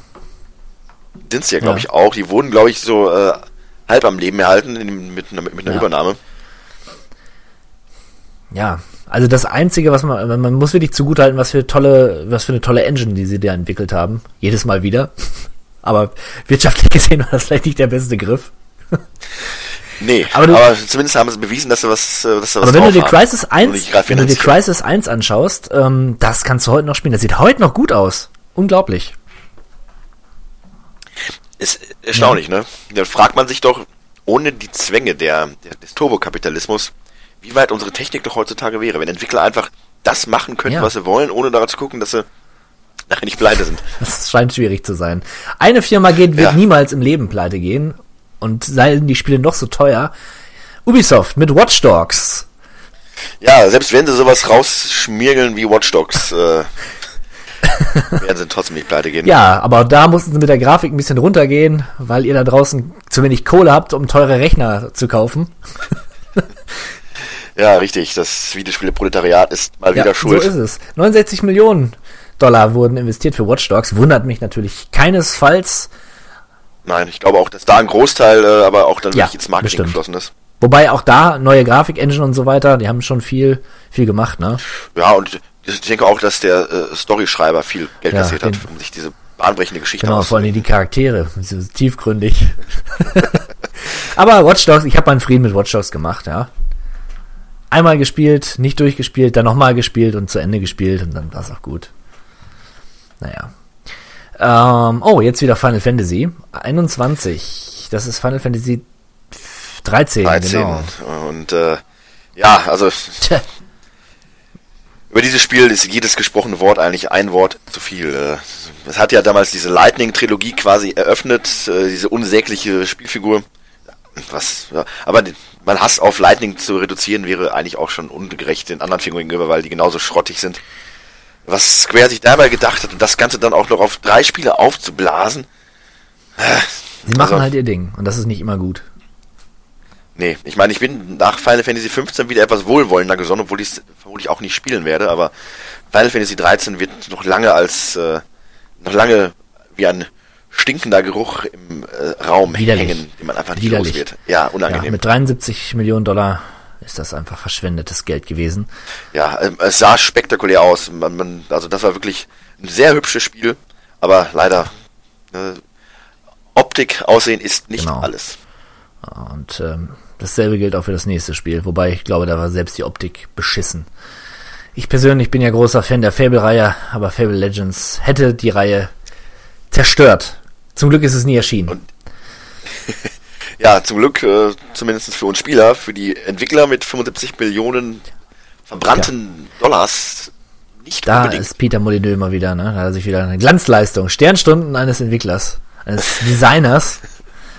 Ah, unglaublich. Gut, weitermachen. Pokémon Red and Blue. Ja, Pokémon Red and Blue, das sind tatsächlich die beiden ersten äh, Pokémon-Spiele, die erschienen sind damals für den Game Boy. Ja, schlanke 76 Wow. Millionen Dollar wurden dafür rausgepackt und auch da Marketing. gehe ich zum Großteil von einer großen Summe Ja, an Marketing also kann ich aus. mir nicht anders erklären. Für einen Gameboy ein Spiel zu entwickeln, was so teuer ist. Ja, und es, äh, es ist unwahrscheinlich, aber das Marketing hat funktioniert. Ich meine, Pokémon Na klar. damals in aller Munde. 1996 vielleicht noch nicht, äh, da ist es ja in Japan nur erschienen, aber um die Jahrtausendwende hin wusste, kannte wirklich jedes Kind Ja. dann die Pokémon 1 bis 151. Und äh, ja, da hat alles gepasst. Genau. Frage ich mich ja auch, ob da ein Teil in die Produktion der Zeichentrickserie geflossen ist, ob das auch dazu Glaube gehört. ich nicht. Wer weiß. Metal Gear Solid 5, The Phantom Pain. Joa. Ja, ein Spiel, was notorisch für seine hohen ja Entwicklungskosten war, wo ja Konami irgendwann dann sogar auch den, die Reißleine gezogen hat, der Legende nach und gesagt hat, hier, Herr Kojima, hör auf, ein gutes Spiel zu machen und da Geld reinzupacken, äh, sondern bitte geh und hör auf zu entwickeln. Und entsprechend, das merkt man im Spiel auch an, es könnte so viel besser noch sein, als es am Ende dann geworden ist, vor allem was die Story am Ende angeht. Hm. Schade, nichtsdestotrotz natürlich ein ganz gutes Spiel geworden, äh, aber natürlich auch eine teure Sache und ob das entsprechend die äh, Kosten eingespielt hat für Konami, nicht. Das, wird, das hätte mich auch nochmal interessiert. 81 Millionen ist ein Wort. Auf der anderen Seite ist das halt noch ein Titel, auf den alle gewartet haben und den auch vermutlich alle dann irgendwo ge- gekauft haben. Ob sie den gespielt haben, weiß ich nicht. Aber Äh, ein aber Titel, der wird es auf jeden Fall reingespielt haben, äh, das, was er ausgegeben hat, mit 82 Millionen Dollar ist The Witcher 3 Wild Hunt dabei. Und klar, ne, dass, dass dieses Spiel nicht noch weiter oben steht, wundert mich eigentlich. Ein so gigantisches, so schönes Spiel mit so viel äh, Herz. Ja, eigentlich, ja, eigentlich äh, wundert es mich wirklich, dass es nur hier 82 Millionen Dollar gekostet hat. ja, also Steve und ich sind uns einig, dass, das- dass das Spiel die Zeit nicht wert ist. Unglaublich. Du hast es noch nie gespielt, oder? Okay. Nein. Ja, also wie gesagt, die Geschichte, da, auch da werden sie fähige Menschen organisiert haben. Das wird teuer gewesen sein. Und natürlich auch Marketing. Ja gut, äh, natürlich muss auch ein bisschen daran denken, dass dann die Lizenz hinter steckt. Auch noch, Wusstest du, dass Netflix übrigens gerade daran Ja. arbeitet, eine The Witcher Finde ich. Zu entwickeln oder Ja, zu weil habe ich gelesen und ich bin davon noch nicht überzeugt. Ich bin sehr überzeugt davon, weil ich äh, glaube, mit dem entsprechenden Produktionsbudget auch dahinter kann das äh, eine coole Alternative sein zu dem, was man aktuell gibt's ja eigentlich in dem Bereich nur Ja. Game of Thrones. Also es müsste schon das Niveau von Game of Thrones erreichen, dann wär's gut. Alles darunter kannst du vergessen. Richtig. Und wobei man auch sagen muss, dass die erste Staffel von Game of Thrones auch keine großen Schauwerte hatte, sondern die haben ja auch immer äh, es geschafft zu tricksen, indem sie so die ganzen epischen Schlachten einfach nicht gezeigt haben, sondern immer nur das Ende der Ja Schlacht. gut, okay. Und äh, entsprechend könnte man bei The Witcher ja auch das Ganze auf. Äh, also ich hoffe nicht, dass das ist was wie, wie Buffy, äh, dass der Witcher dann jede Folge gegen ein Monster kämpfen muss oder sowas. Oh, das hätte, hätte aber auch was. Ja, also lass uns, uns, uns, lass uns mal Entscheidend ist, wer, überraschen. wer Also der Witcher spielt. Ne? Es gibt ja schon Witcher-Film, der wohl nicht so gut ist. Von da aus. ja, es gab damals in, eine polnische Serie auch entsprechend Okay. zugeben. Und das soll wohl halt für polnische Fernsehverhältnisse ganz gut sein, Mhm. aber wie gesagt, die Figur merkt man ja auch durch das Spiel und auch die, durch die Bücher. Äh, hat einfach so viel Potenzial und ist so cool. Also von daher, wenn sie das richtig angehen, dann wird das eine coole Sache. Genau wie das Spiel, vermutlich. Platz Das 16. Defiance. Defiance äh, war oder ist ein Online-Rollenspiel, Action-Rollenspiel, was parallel mit einer Serie lief. Und je nachdem, wie die Serie, was in der Serie passiert ist oder wie die Leute sich im Spiel entschieden haben, so kollektiv, hat sich die Serie verändert. Also es war so, ein, so eine Symbiose aus beiden. Äh, interessanter Gedanke, wurde aber nicht so angenommen, wie man sich das vielleicht erhofft. Mit 82 Millionen Dollar, ziemlich hoch in der Produktion, aber ist ja klar, ne? Wenn man so ein Projekt startet, braucht man auch ein bisschen Geld. Richtig, aber das Geld scheint wohl da locker zu sein. Das ist äh, von den gleichen Entwicklern, die auch Rift Ah. gemacht haben, was wir beide nicht so wirklich kannten. Trion Worlds. Ähm, sind also scheinbar, denen wird gerne mal ein höheres Budget eingeräumt für ihre Ja, Visionen. vielleicht haben sie aber auch einfach nur Rift genommen und dann andere Texturen drüber gelegt. Kann auch sein. Enter the Matrix. Ja, ein sehr aufwendig produzierter Titel damals, der sich ja dann quasi in die Nachfolgetitel, also in Teil 2 und 3 der Matrix-Trilogie quasi so eingeflochten hat. Äh, ich habe immer gedacht, das wäre ein gutes Spiel gewesen, weil das halt so ein bisschen auch äh, neue Wege gegangen ist, einfach dadurch, dass Sachen, die im Sp- Film erwähnt worden sind, aber nicht gezeigt worden sind, dann im Spiel quasi spielbar waren. Aber ähm, jetzt äh, im Nachgang habe ich dann doch mitbekommen, dass das nicht ganz so der Knaller war. Jedenfalls war es teuer. Mit 87 Millionen, die da reingebuttert sind und ein Großteil natürlich auch in Vermarktung. Ne, das lief Hand in Hand damals mit einem der größten Filme, die in den Jahren rausgekommen sind.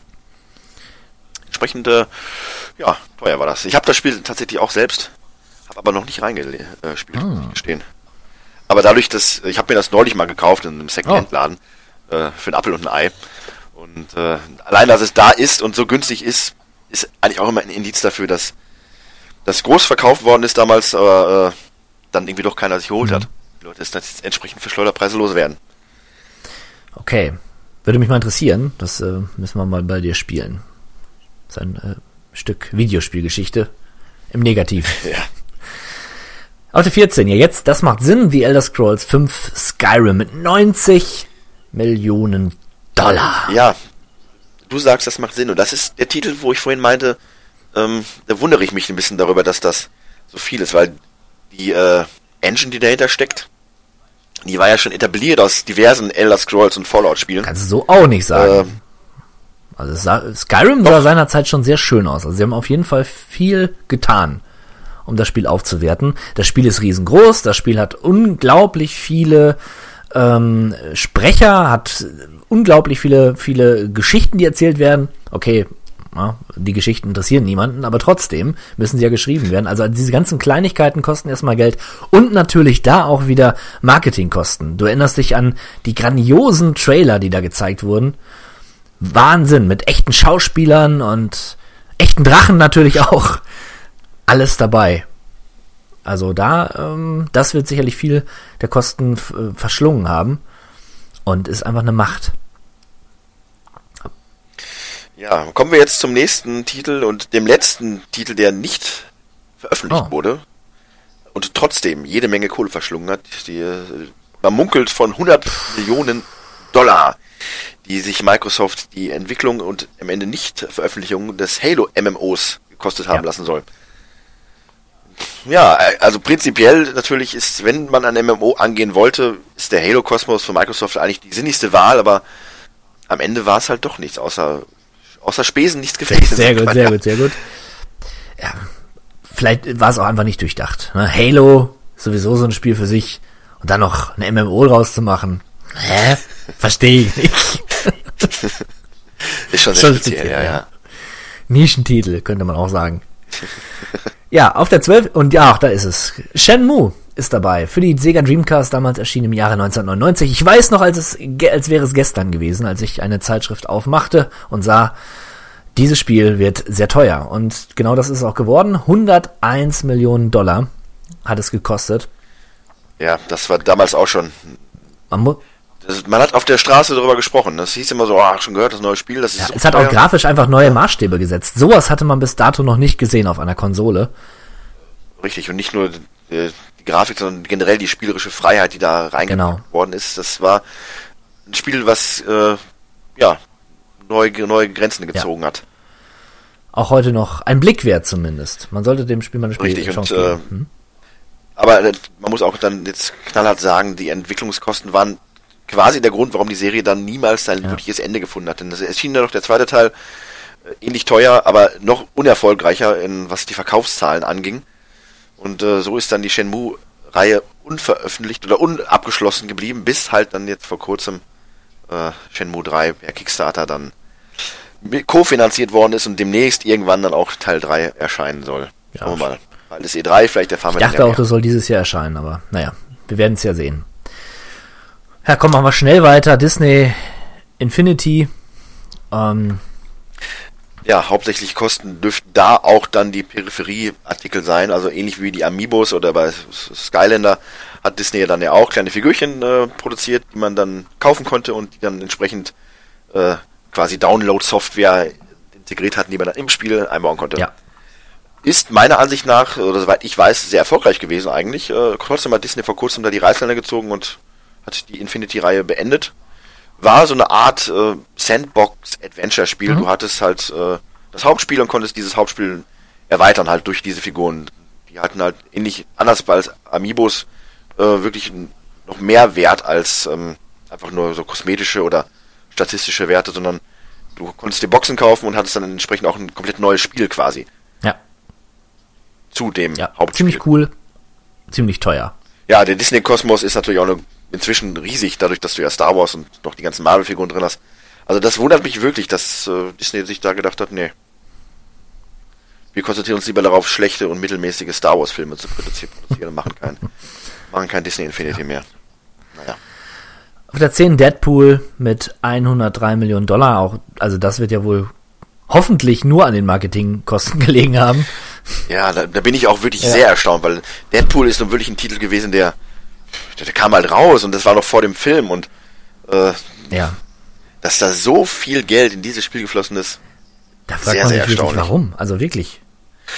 Äh, da ma- macht es aber auch wiederum verständlicher, dass nach dem Erfolg des Films das Spiel dann nochmal in einer Remastered-Version rauskam. Da haben sie sich gedacht, komm, da müssen wir noch ein bisschen mit Ja. verdienen.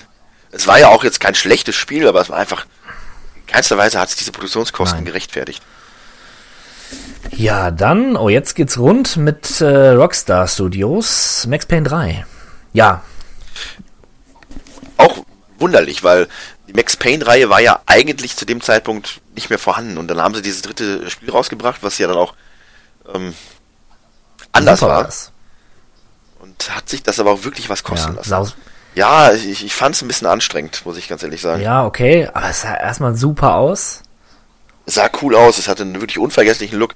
Also wenn ich heute daran zurückdenke, an meine Spielzeit, bleibt mir der die Optik und äh, die Präsentation als solche wirklich nach wie vor lebender und lebhafter Jetzt, wo Erinnerung. wir darüber reden, kriege ich schon wieder Lust auf Max Payne 3. Hm. Naja, 110 Millionen Dollar hat's gekostet. Genauso wie der nächste Titel, nochmal Rockstar, Red Dead Redemption. Ja, Platz 8.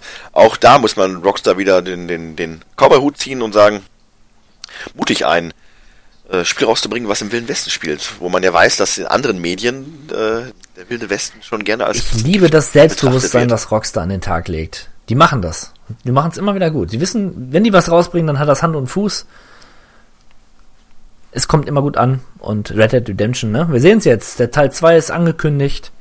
Teil 1 ist grandios und klar, ist ein großes Spiel, aufwendig. Darf auch mal 110 Millionen Dollar kosten insgesamt.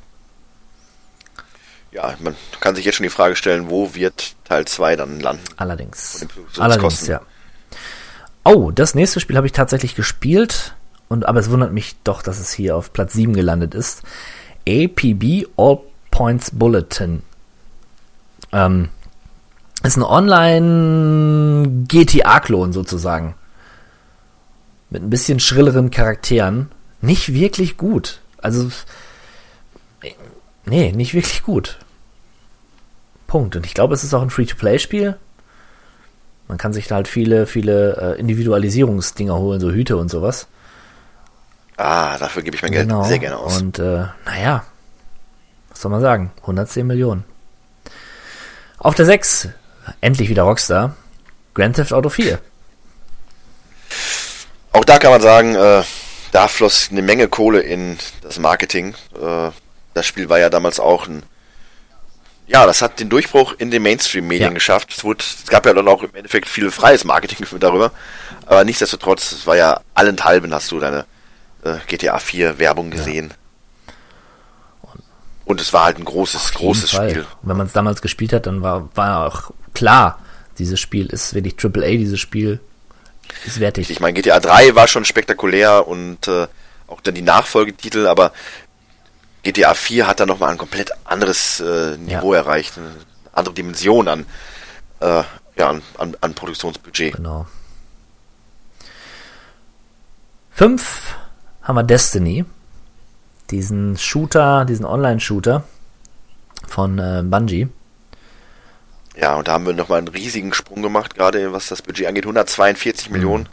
Äh, ja, und da ganz klar Budget, äh, Budget, Marketing. Da wurde ja eine komplett neue IP generiert und äh, allen geneigten Videospielfreunden ins Hirn gehämmert, dass da Destiny jetzt kommt und dass Destiny ja das und das macht und dass man, man hat Peter Dinklage verpflichtet als Sprecher, äh, der einem da begleitet, Peter Dinklage, äh, Tyrion Lannister in Game of Thrones. Wobei der seine Sache wohl so schlecht gemacht hat, dass er ja in den späteren Versionen nachsynchronisiert worden ist und äh, von einem anderen Sprecher dann quasi gesprochen worden ist. Das war wohl dann nicht ganz so gelungen. So kann man natürlich Budget dann auch verbrennen. Ah, das war schicksalhaft. Mittlerweile läuft die Marke ja so halbwegs, aber ich glaube, da wäre mehr drin gewesen. Richtig, jetzt soll ja auch der, demnächst äh, am besten die 2 Was ja auch erscheinen. ein Schlag ins Gesicht ist. Die haben doch gesagt, es ist doch irgendwie auf 500 Jahre ausgelegt, dieses Spiel. Ja, wobei vielleicht ist ja tatsächlich auch Teil 2 ein Teil des großen Masterplans. wer, weiß wer das weiß schon. das ne? schon, genau. Uns interessiert es, glaube ich, nicht so, würde ich mal behaupten. Nee, ich würde mich freuen, wenn Leute daran Spaß haben und das Erfolg hat, aber für mich persönlich ist das jetzt nicht so. Ja, und Star Wars The Old Republic ist auf der 4. Und mit, boah, da machen wir wirklich einen Sprung nach vorne. Mit 213 Millionen Dollar. Ja, das, ist ein Wort. ein Wort. Auf der anderen Sache kann man sagen, äh, mutig. Es ist ein Rollenspiel Ein Online-Rollenspiel. und äh, naja, es ist Star Wars und Star Wars ist eine Gelddruckmaschine, von daher war das Risiko vielleicht abschaubar, aber da bewegen wir uns halt jetzt in Dimension, die man sich auch vielleicht so bei World of Warcraft Genau. gedacht hat, dass das so ein Geldschlucker ist. Aber 213 Millionen Dollar ist ein Wort Allerdings. Für ein reines. PC-Spiel. Aber naja, wie gesagt, es äh, wird sich wohl gelohnt haben. Und jetzt, jetzt haben wir hier meine Überraschung. Ich hab's gehofft, aber nicht, nicht erwartet. Final Fantasy VII auf der, auf der 3. Ja, äh, das hatte ich irgendwo doch schon erwartet. Das war nämlich damals tatsächlich so ähm, der Square-Zyklus, der sich da wiederholt hat. Ähm, wir erinnern uns zurück an Final Fantasy I. Das, wie wir ja alle wissen, heißt tatsächlich Final Fantasy, weil man bei Square davon ausging, das ist der letzte Titel, den man macht. Äh, entweder wird das ein Erfolg und man kann weitermachen oder das Studio geht halt bankrott. Es wurde ein Erfolg und die Marke war gesichert. Final Fantasy VII war es dann ähnlich. Die haben da so viel Kohle reingebuttert, dass es eigentlich nur ein Erfolg werden durfte und alles andere hätte dazu geführt, dass Square vor großen finanziellen Okay, Problemen ja, steht. ja. Und da muss ich sagen, das war das erste Mal in meinem Leben, 1997, dass ich im Fernsehen Werbung gesehen habe für ein Videospiel und nicht irgendwie zu irgendwelchen Uhrzeiten, sondern Ah, wirklich okay. im regulären Primetime-Programm. Erschien da halt ein Trailer äh, mit Cut-Szenen aus, den, aus dem Spiel, also V-Sequenzen. Und das war dann wirklich in aller Munde. Das wurde ja so fett promoted und man muss ja auch sagen, Final Fantasy VII war das erste Spiel, was in Europa aus der Final Fantasy-Reihe erschienen ist. Entsprechend, äh, es kannte ja keiner. Die mussten also tatsächlich auch dann die Werbetrommel rühren. Und man, man, Naja, und das haben sie getan. Und das auch man sieht's ja auch. Hier ist der, der Direktvergleich. Also die, ähm, die, die Werbekosten sind höher als die Entwicklungskosten. Ja, um, Um einiges. einiges, 45 ja. Millionen äh, waren die damaligen Produktionskosten, 100 Millionen gingen alleine äh, raus für das Genau. Marketing. Inflationsbereinigt kommt man da auf 216 Das ist schon echt eine Hausnummer. Dollar. Wahnsinn. Ja. Ja, aber wie gesagt, es gehörte damals zu den bestverkauften Spielern für die PlayStation überhaupt.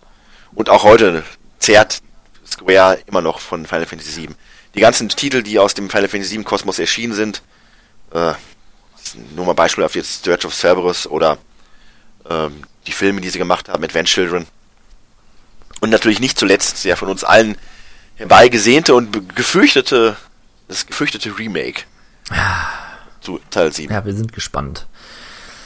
Richtig. Das Ganze wird aber noch getoppt von Rockstar mal wieder. GTA 5 ist hier auf Platz 2. Ja, auch das ist überhaupt keine Überraschung.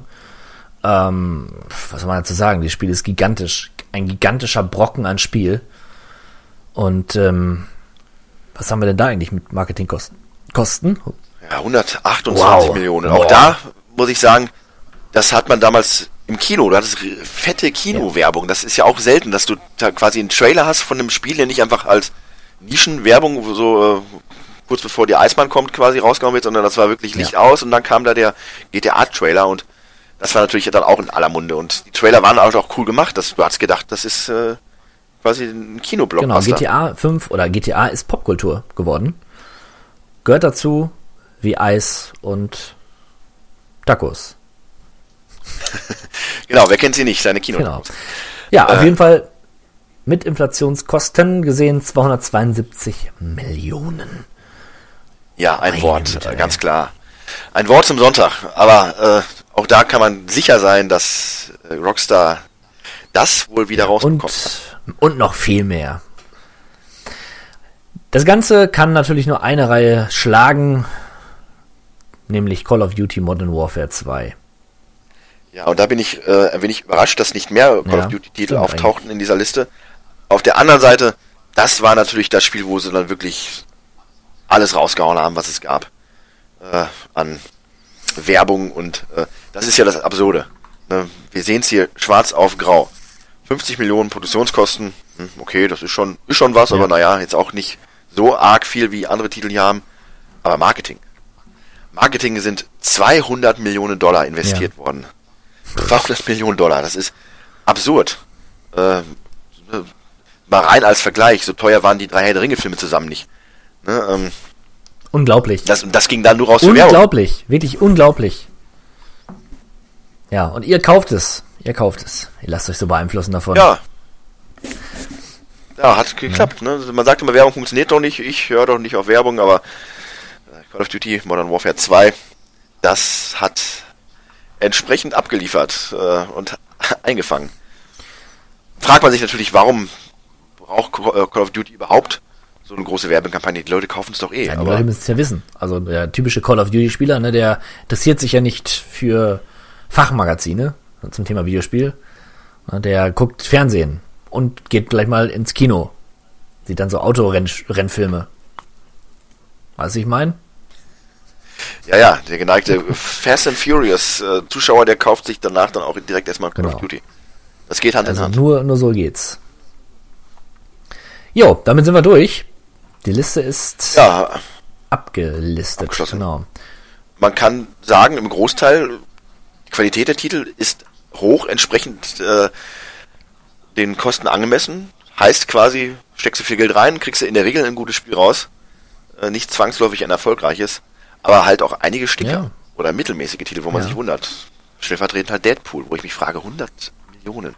Ja, What the fuck? da wirklich, wirklich das Marketing. Also, Marketing am besten ganz weglassen, dann hat man viel weniger Ausgaben.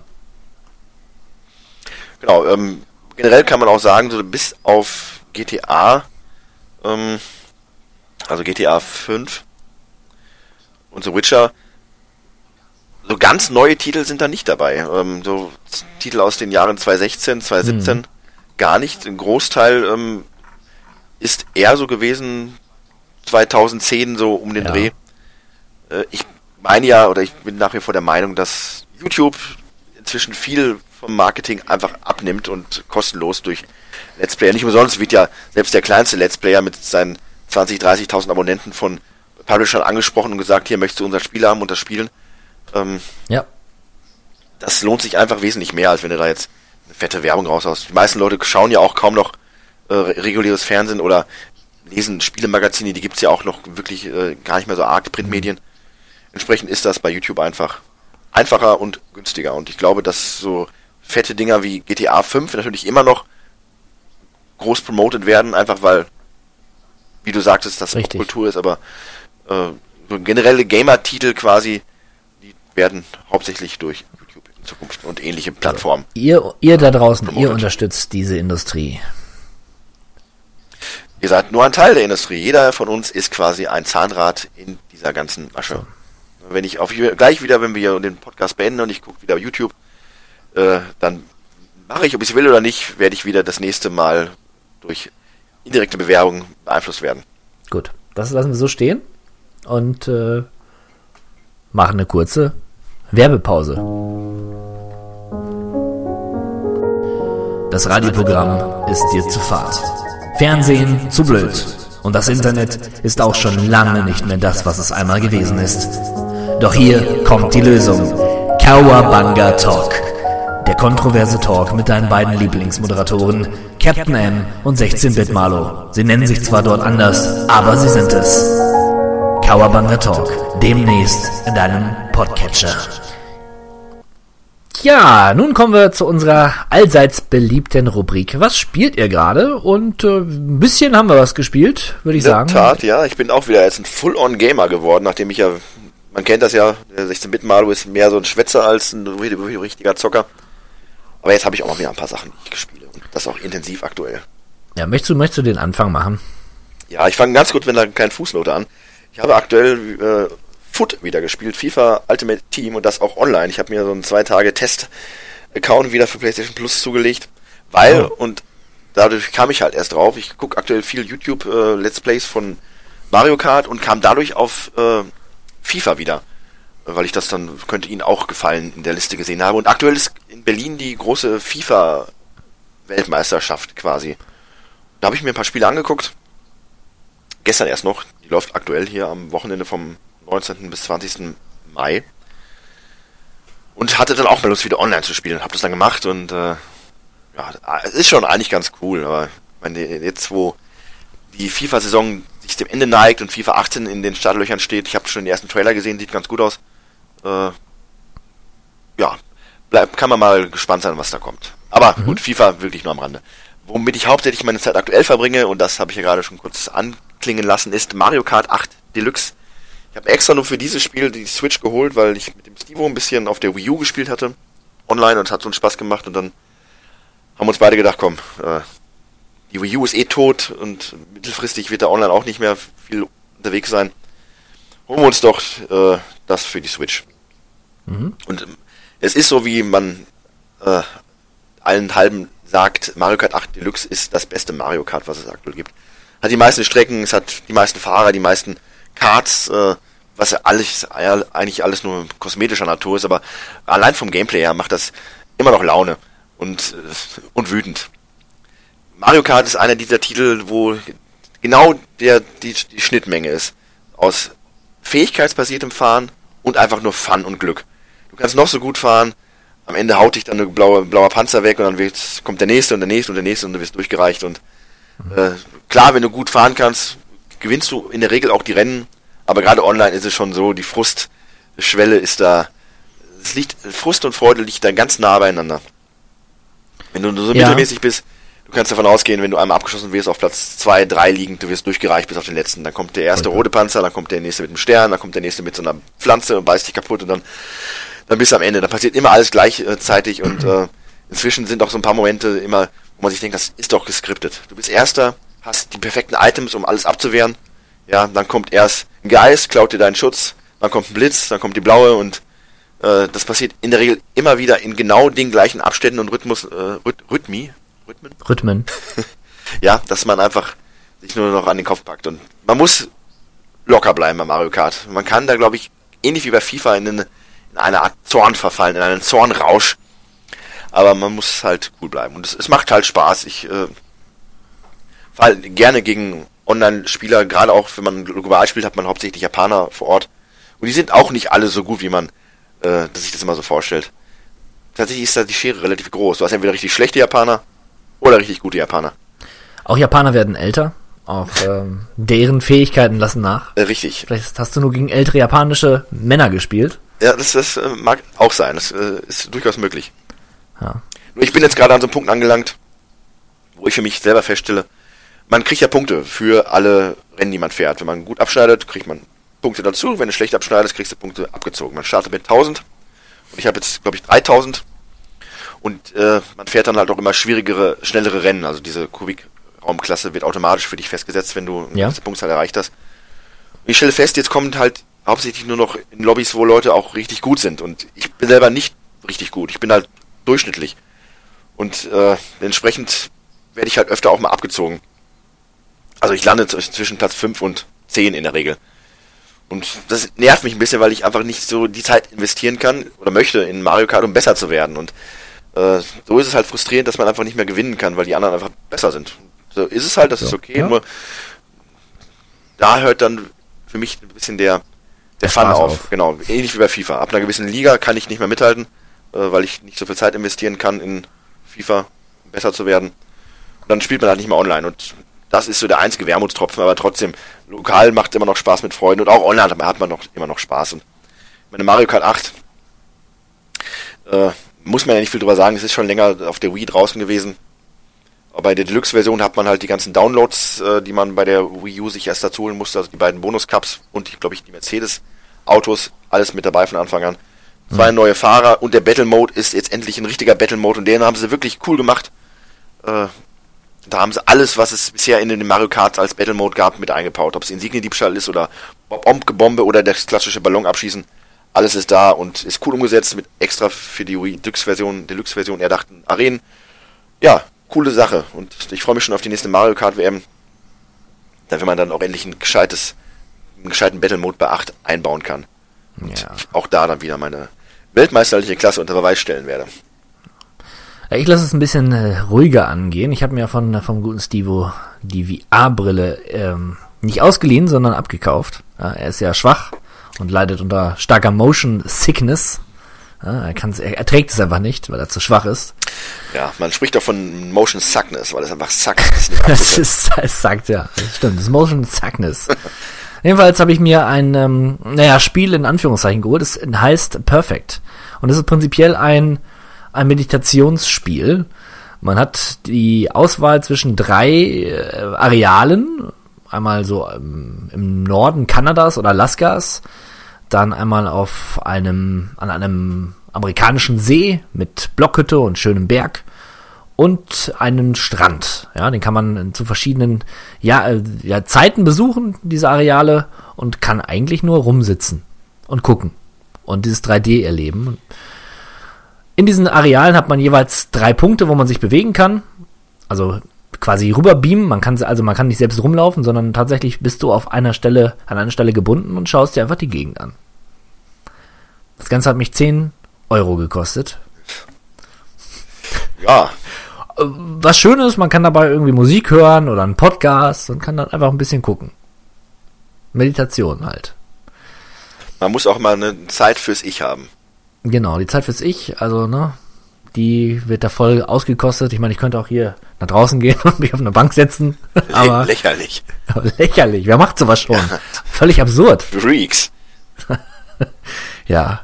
Ich habe ein bisschen was anderes erwartet, muss ich sagen. Ich habe gedacht, ich könnte halt da so rumgehen und mich, mir die Welt anschauen, aber nein. Ich denke demnächst, wenn du dir dann den äh, Star Trek Brückensimulator kaufst, dann wird das eh alles eine Nummer geiler werden. Hoffentlich. Ich hoffe das sehr. Ja. Das war meine erste Spielerfahrung in diesem Monat. Ja, meine, mein weiteres Spiel, was ich mir geholt habe und äh, das passte einfach äh, quasi aktuell wie die Faust aufs Auge. Ähm, ich war Anfang oder Ende letzten Monats in Tokio Urlaub machen. Mal eben nach Tokio äh, ganz spontan rüber und äh, das war, ich bin ja schon länger für meine Japan-Affinität bekannt. Und äh, genauso wie ich es mir vorstelle, war es da auch. Also das ist von Land und Leuten her eine richtig coole, tolle Erfahrung, großartige Stadt und äh, total eigen, alles äh, geil. Und dann war der Urlaub irgendwann zu Ende, wie alle Urlaube halt zu Ende gehen und man kommt wieder zu Hause in sein schnödes, langweiliges Dorf und dann erschien Persona 5 und Persona 5 spielt in Tokio, im, tatsächlich in Tokio. Genau genommen in Shibuya und in Shibuya hatte ich auch, hatten wir unsere Ferienwohnung Wie das, cool. Das heißt, äh, so die Land, gewisse Merkmale äh, erkenne ich halt wieder, weil genau das halt so da aussieht. Natürlich Mhm. hat Persona seinen eigenen Comic-Look, aber äh, allein, dass du viel mit der mit der U-Bahn fährst und diese U-Bahn-Station, die wir auch täglich mehrfach besucht haben, weil wir ja zwangsläufig damit mitfahren mussten, ist genauso äh, im Spiel, wie man das äh, im re- rechten Leben kennt. Wenn du mit der Ginsterlinie quasi fahren musst und du hast über diese gelben Symbole und diese gelbe Linie und ist cool, aber das nur am Rande.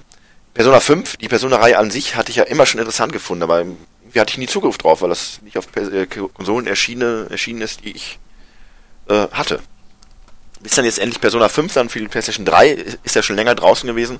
Erschien jetzt auch für die 5, äh, für die 4 hier in Europa. Und dann dachte ich mir, komm, jetzt schlägst du mal zu. Das ist halt ein JRPG, aber mit einer ganz eigenen Note.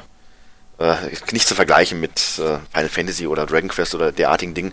Wie ich ja schon sagte, es spielt in der re reellen Welt, in, in Tokio. Und man spielt einen jungen Schüler, der äh, die Schule gewechselt hat und neu in diese Schule kommt, weil er eine düstere Vergangenheit hat, quasi. Und, Oh. äh, Ja, ja, also er wurde eines Verbrechens quasi angeklagt, was er nicht getan hat. Er hat in No- Notwehr einer Frau geholfen. Äh, der Angreifer ist gestürzt. Er war wohl, äh, hatte aber Einfluss und hat dafür gesorgt, dass der Junge angeklagt wird und dann musste er die Schule wechseln und ist da jetzt der, der gebrandmarkte, wird von allen halt argwöhnisch betrachtet. Das kenne ich, das kenne ich. Ja, und da baut man sich dann halt äh, jetzt seine sozialen Kontakte auf und das ist halt ein wichtiger Aspekt in dem Spiel, die sozialen Kontakte. Man lernt Freunde kennen, man hat äh, Bekannte, mit denen kann man dann Dinge unternehmen, muss man auch unternehmen und das steigert dann gewisse Werte und verbessert einen den im Kampfmodus. Und jetzt, Kampfmodus, da fragt man sich doch bestimmt, hm, das Spiel spielt in der echten Welt, Schule, wie kann man denn da einen Kampfmodus einbauen? Ja, und da beginnt das Spiel halt seine eigene Note zu entfachen. Man ist quasi in einer Parallelwelt, in einer Metaebene und äh, kann dann mit seinen Personas äh, kämpfen. Die Personas sind so quasi Manifestierungen des eigenen Charakters. Ichs, ganz genau. Und äh, diese Figuren kämpfen dann für einen. Man kann selber auch klassische Nahkampfangriffe machen. Aber in dieser Parallelwelt kämpft man halt gegen Schattenwesen, die ähm, und das äh, Interessante ist halt, man spielt die Phan- Phantom Thieves quasi.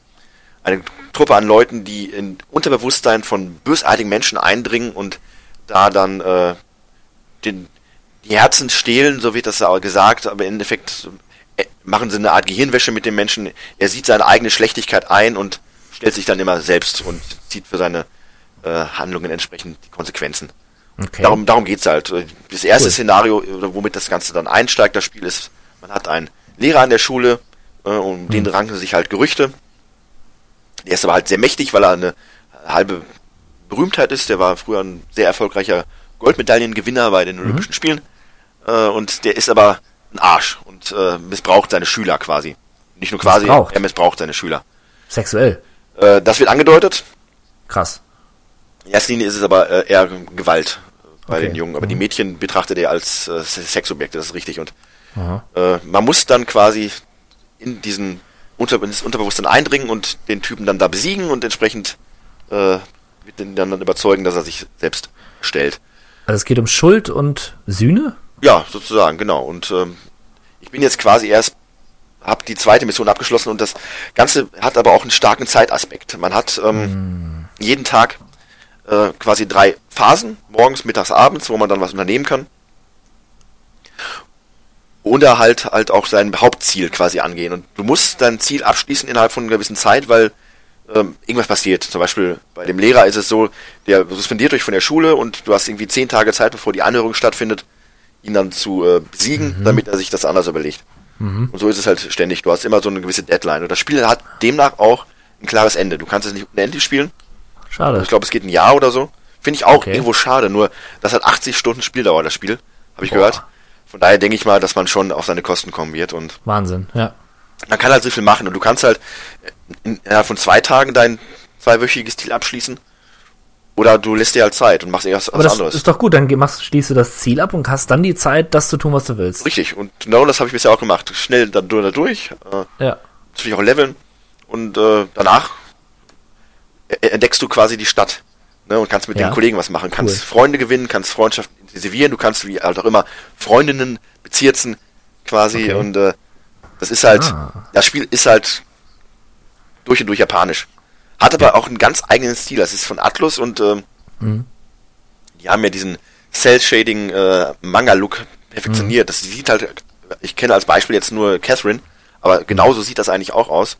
Mhm. Ähm, es ist auch etwas betagter, das Spiel. Es kam jetzt für die 4 raus, ähm, ist aber eigentlich ein 3-Spiel und Ja. äh, es ist halt von den Konturen her ein bisschen schärfer, aber ich hätte es mir nicht für die 4 geholt, ähm, wenn, also da war ich auch Opfer des Konsums. Es gab bei Prime die äh, 4er-Version halt sofort als äh, next bisschen als, als Lieferung für den nächsten Tag zu bestellen.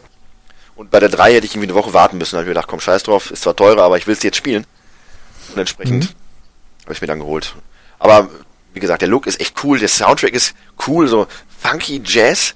Äh, Musik, die ich gar nicht mag, aber das Smooth passt. Jazz wahrscheinlich.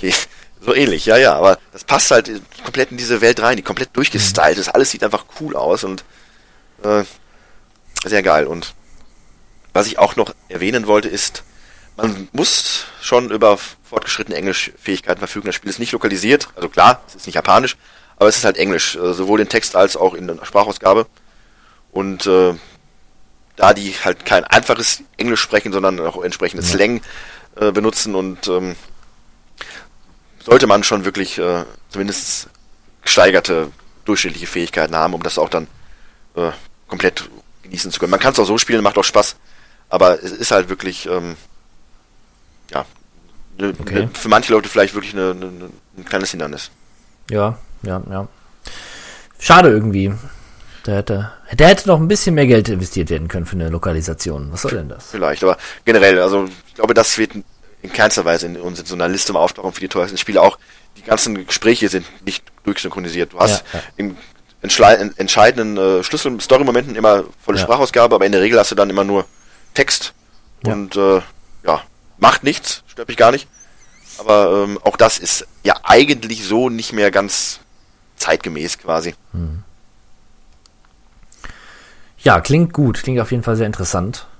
Ja, also ich habe Oh, bisher, ähm, glaube ich, 20 Stunden reingesenkt und äh, ja, freue mich immer wieder, wenn ich mal Zeit habe, da weiterzuspielen, weil das hatte ich lange nicht mehr, dass mir so ein Rollenspiel echt so viel Spaß macht und so viel gibt. Ja, ich wünsche, das könnte ich auch sagen. Äh, ich hatte beim folgenden Titel echt die Hoffnung, dass es mich fesselt, aber ich bin doch enttäuscht. Mass Effect Andromeda habe ich mir geholt. Und ähm, ja, ich bin ja großer Fan der ersten drei Teile. Und Mass Effect Andromeda sah am Anfang auch ganz gut aus. Insofern, dass ich dachte, ja, die Dialoge sind ja doch nicht so schlecht und irgendwie kommt das alte Gefühl von Mass Effect auch wieder hoch. Aber je weiter ich spiele, umso belangloser werden die Gespräche, umso blasser werden die Charaktere. Ich habe das Gefühl, alles schon mal gesehen zu haben, beziehungsweise gelesen oder gehört zu haben von der Geschichte her. Es ist, ähnelt sich zu sehr und es plätschert nur so vor sich hin.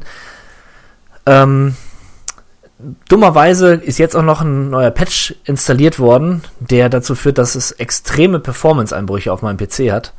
Und ich habe einfach nicht die Muße, mich darum zu kümmern, weil mich das Spiel so wenig interessiert.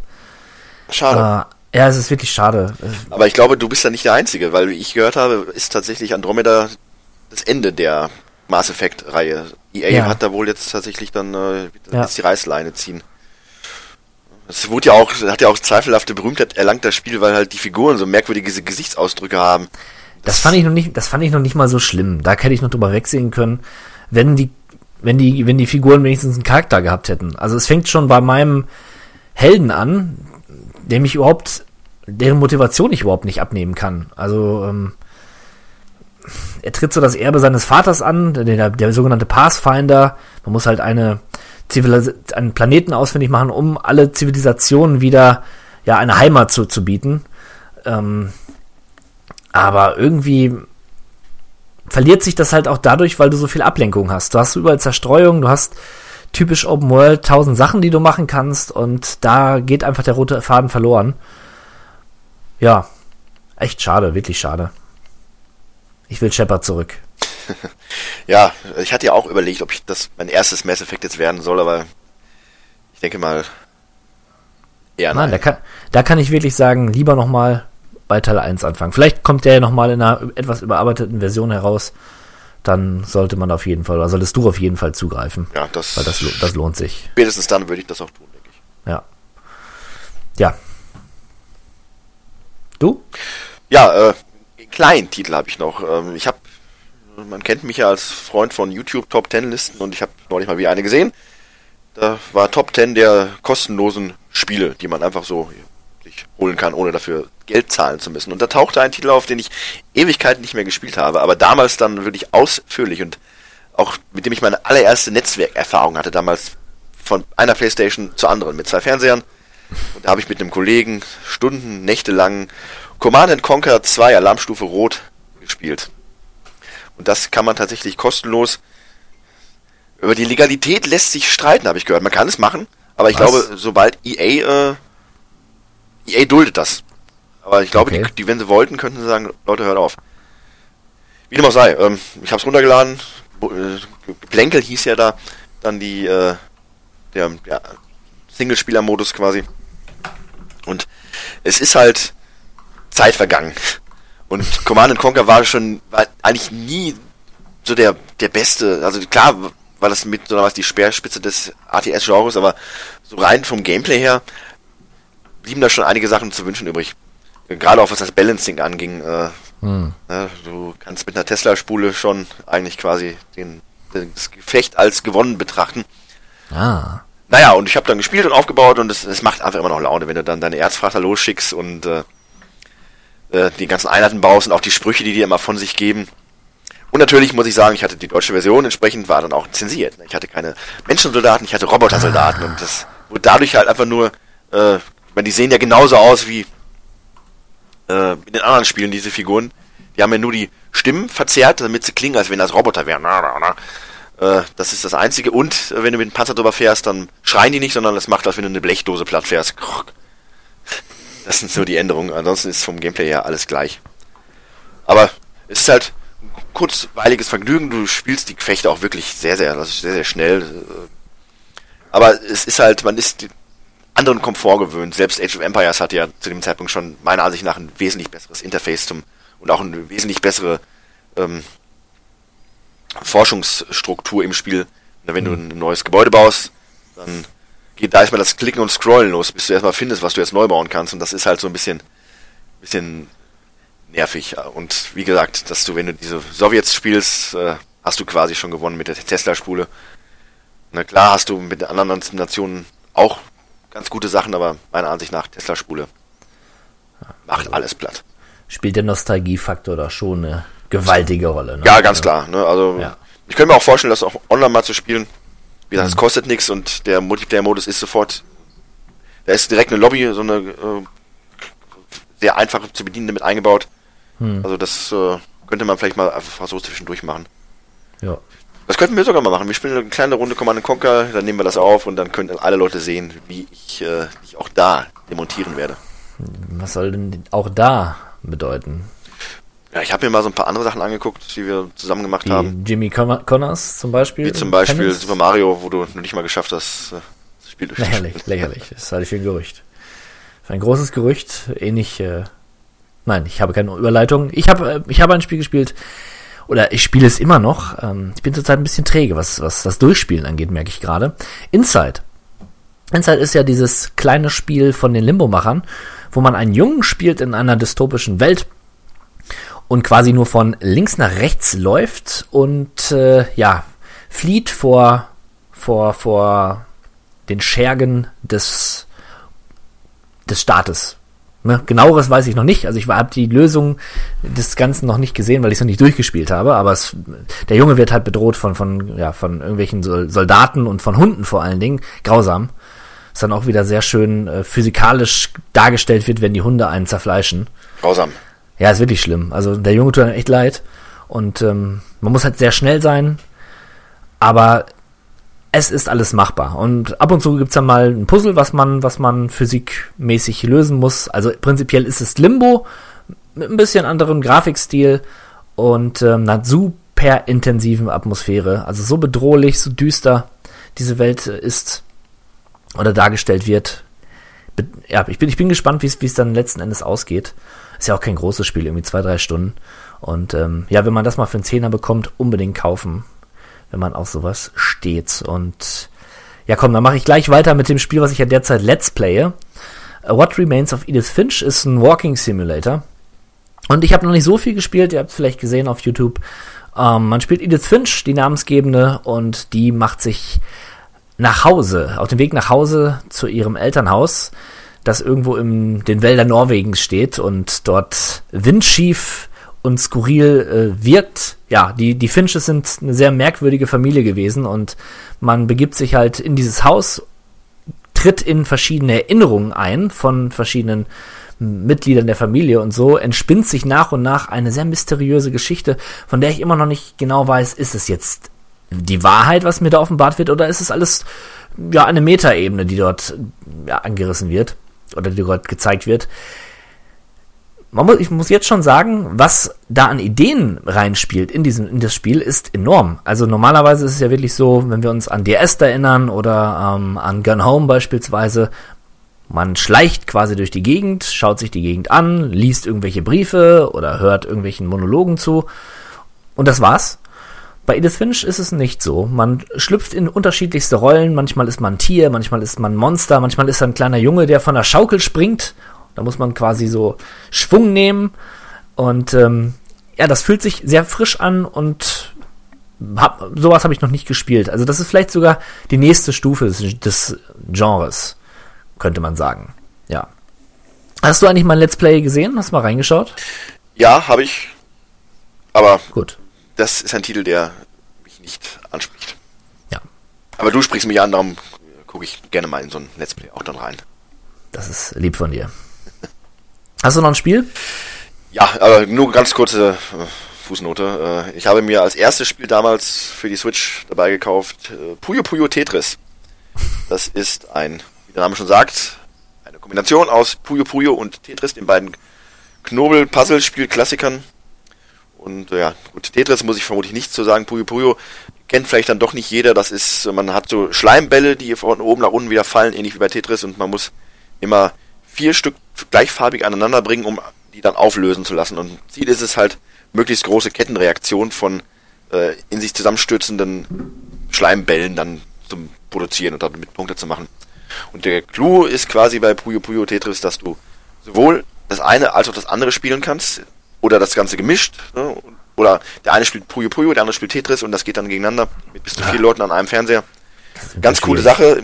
Ich spiele das mit meiner Freundin aktuell und die ist ziemlich gut in Tetris.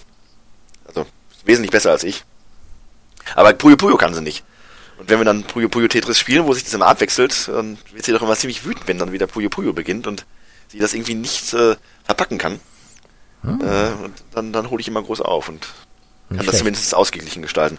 Also alleine, dass es halt ein Splitscreen hat und bis, zu- bis zu vier Leuten spielbar ist an einem Fernseher, ist dann eine ganz nette Sache. Es ist ein schönes Spiel für zwischendurch, auf jeden Fall. Hat auch einen Story-Modus, den ich bisher noch nicht gespielt habe. Da bin ich mal gespannt. Das Spiel wird von irgendwelchen Anime-Charakteren bevölkert. Ich denke mal, da wird sich dann irgendwie so eine absurde Geschichte drumherum entwickeln. Ja, klingt, äh, klingt irgendwie witzig, Ja. würde ich sagen. Klingt nett. Äh, ob das jetzt 40 Euro wert ist, äh, darüber Oh, kann man oh, oh, oh, oh. kann man drüber streiten. Äh, aber an und für sich, für Leute, die Tetris mögen. Und ich habe mir überlegt, tatsächlich, ich glaube, ich mag Tetris. Ich habe Tetris inzwischen, glaube ich, auf fünf verschiedenen Konsolen hier rumstehen. Das ist schon, äh, ich habe kein Spiel öfter. Aber so geht's, glaube ich, jedem, der nun halbwegs äh, Spiele mal oder Konsolen zu Hause hat. Irgendwie landet immer ein Tetris dann in der Sammlung. Ja, Tetris. Tetris halt. Ein Tetris sollte man mindestens besitzen. Da gebe ich dir recht. Ähm, was habe ich denn noch? Ach, ich habe UFC. Ultimate Championship 2. UFC 2. Ähm, MMA, also Mixed Martial Arts Simulator. Und ich muss sagen, es macht mir wirklich Spaß. Ich bin ja kein großer Freund von Kampfspielen, so ähm, im klassischen Beat'em-up-Sinne, also so Tekken oder Street Fighter, habe ich zwar gespielt, aber ich bin kein großer Fan davon. Allerdings Simulationen ja, von Kampfsport, das liegt mir scheinbar. Ja, ich erinnere mich damals noch auf der Playstation Knockout Kings oder an George Foremans K.O.-Boxing für das NES, ja, auch eine hochgradig professionelle Simulation eines Boxsports. Äh, ja, und das UFC ist halt Mixed Martial Arts und das ist wahnsinnig komplex. Man kann dort so viel tun. Äh, tausend Bein und ja, Schlag- und Trittkombinationen. Dann hast du ja noch diesen Ringaspekt, dass du dich da auf dem Boden rumwälzt und irgendwelche Hebelgriffe machst. Das macht mir riesig viel Spaß. Es ist realistisch dargestellt. Die Verletzungen sehen toll aus. Das Blut spritzt. Und es entdeckt wirklich den Killerinstinkt in mir, weil wenn du den zum Taumeln bringst, dann musst du den Gunst der Stunde, du musst es einfach nutzen. Du musst ihn quasi anspringen, umhauen und dann auf ihn drauf und dann richtig immer ins Gesicht rein. Und das ist die große Chance. Also, natürlich hat das eine sehr strategische Komponente, weil du hast eine Ausdauer. Wenn die Ausdauer weg ist, ja, dann bewirken deine Schläge nichts mehr. Und wenn du dich übernimmst, dann schwindet deine Ausdauer auch dahin. Ja, das heißt, du kannst weniger Angriffe machen und so muss es halt immer ein bisschen, muss es ein bisschen taktiert angehen. Drei brutale Runden werden gespielt und dann wird abgerechnet, sofern der Kampf nicht aus ist. Mir macht's riesig viel Spaß. Außerdem gibt's da so einen Karrieremodus. Ich habe jetzt meinen Kämpfer erstellt. Jetzt, wo ich die Kamera von Stevo auch noch dazu bekommen habe, könnte ich eigentlich mein Gesicht mal einscannen. Das wäre auch ganz witzig. Habe ich noch nicht gemacht. Allerdings ist mein Kämpfer Rocco Schamoni, ja, ist schon ein bisschen älter. Und äh, ja, er hat auch schon einige Niederlagen einstecken müssen, aber er kommt immer wieder. Er kommt immer wieder mit bru brutalster Gewalt. Rocco. Schamoni, sehr Ja, interessant. Rocco Schamoni ist äh, der Kämpfer der Stunde. Das Coole ist, irgendwann ist der ist die Karriere dann auch vorbei. Dann ist er zu alt und dann wird geschaut, wie viele Kämpfe du hattest und so weiter. Aber davon bin ich noch weit entfernt. Meine Profikarriere ist erst am Anfang. Ja. Das ist, ist cool, das klingt interessant, auf jeden Fall. Ja, nettes Spiel für zwischendurch auch und ja, man kann mal macht spielt mal so zwei drei Kämpfe, das war's, hört man wieder auf. Coole Sache. Ja. Und dann habe ich noch Lego City Undercover mir besorgt. Das gab's ja schon ah, vor drei, vier Jahren auf der Nintendo Wii U. Ähm, ist halt dieses Lego-Spiel, was sich so ein bisschen an GTA orientiert. Und äh, Lego-Formel plus GTA passt irgendwie. Man hat eine schöne große Stadt, die man befahren kann. Einziges Manko ist, dass es keinen Soundtrack gibt. Und das raubt dem Ganzen schon ein bisschen Atmosphäre. Gerade wenn du im Auto sitzt und nichts hörst, außer dem Motorensound. Ja, das erwartet man ja quasi von GTA-artigen Spielen. Ja, genau. Also da hätten sie ruhig ein bisschen Geld investieren können. Ein paar lizenzierte Lieder kaufen. Ja, es hat auch so ein 80er Jahre ähm, Feeling auch, muss man da klar sagen. Also da hätte 80er Mucke gut reingepasst. Schade, muss man halt einen Player im Hintergrund laufen lassen. Geht auch irgendwie. Ja. Das war's. Mehr habe ich nicht gespielt. Reicht auch, ne? Man muss Ja. ja auch mal Zeit haben, um zwischendurch was anderes zu machen. Zu leben. Leben. Sagt man auch. Man nennt es, glaube ich, man nennt es, glaube ich, Leben. ja. Und damit sind wir auch am Ende des Podcasts, würde ich meinen. Wir erinnern, wir ich erinnere euch nochmal an den kommenden Twitch-Termin. Ihr werdet zukünftig einen Trailer auf unserem Kanal sehen. Und es ist ja auch schon bald soweit. Ne? Twitch oder YouTube, da müssen wir nochmal gucken. Ah ja, richtig, genau. Twitch oder YouTube. Ich würde sogar fast eher sagen YouTube, aber das werdet ihr früh genug erfahren. Und das wird eine große Sache. Wird eine große Sache. Bereitet euch darauf vor, überlegt euch schon mal, welche Retro-Spiele der 16-Bit-Male und ich spielen sollen für euch. Ja, ihr habt die Wahl, manchmal könnt ihr euch was wünschen. Aber, ne, das wird sich dann zeigen. Wir haben ein großes Programm. Wir haben großes vor. Dann natürlich noch der E3-Podcast, der kommen wird. Die E3-Woche ist die Kawabanga Play-Woche. Das Und- wird brutal werden. Wir werden uns vermutlich keine Minute schlafen können. Ja, Wie die also, letzten Jahre, ne? Viel Kaffee und viel äh, Kokain. Koka- Kokain, das hilft. Das hilft. Ich werde mir am besten nehme ich mir schon die zwei, also die Woche davor und danach nehme ich mir auch frei. Ja, dann, Richtig. Ja so, wird, so wird es werden. Ähm, ich bedanke mich, wir bedanken uns für eure Aufmerksamkeit und sehen uns, hören uns bald wieder. Macht's gut. Tschüss, Leute. Terrorists win. Wir haben uns nicht zum letzten Mal gesehen. Dieses kleine Geplänkel war erst der Anfang. The end is in the beginning, and yet you go on. The initiation of a new aeon. I am the king of the world, baby. It's like a, a, a window. A window to another world. What is it? Cowabunga!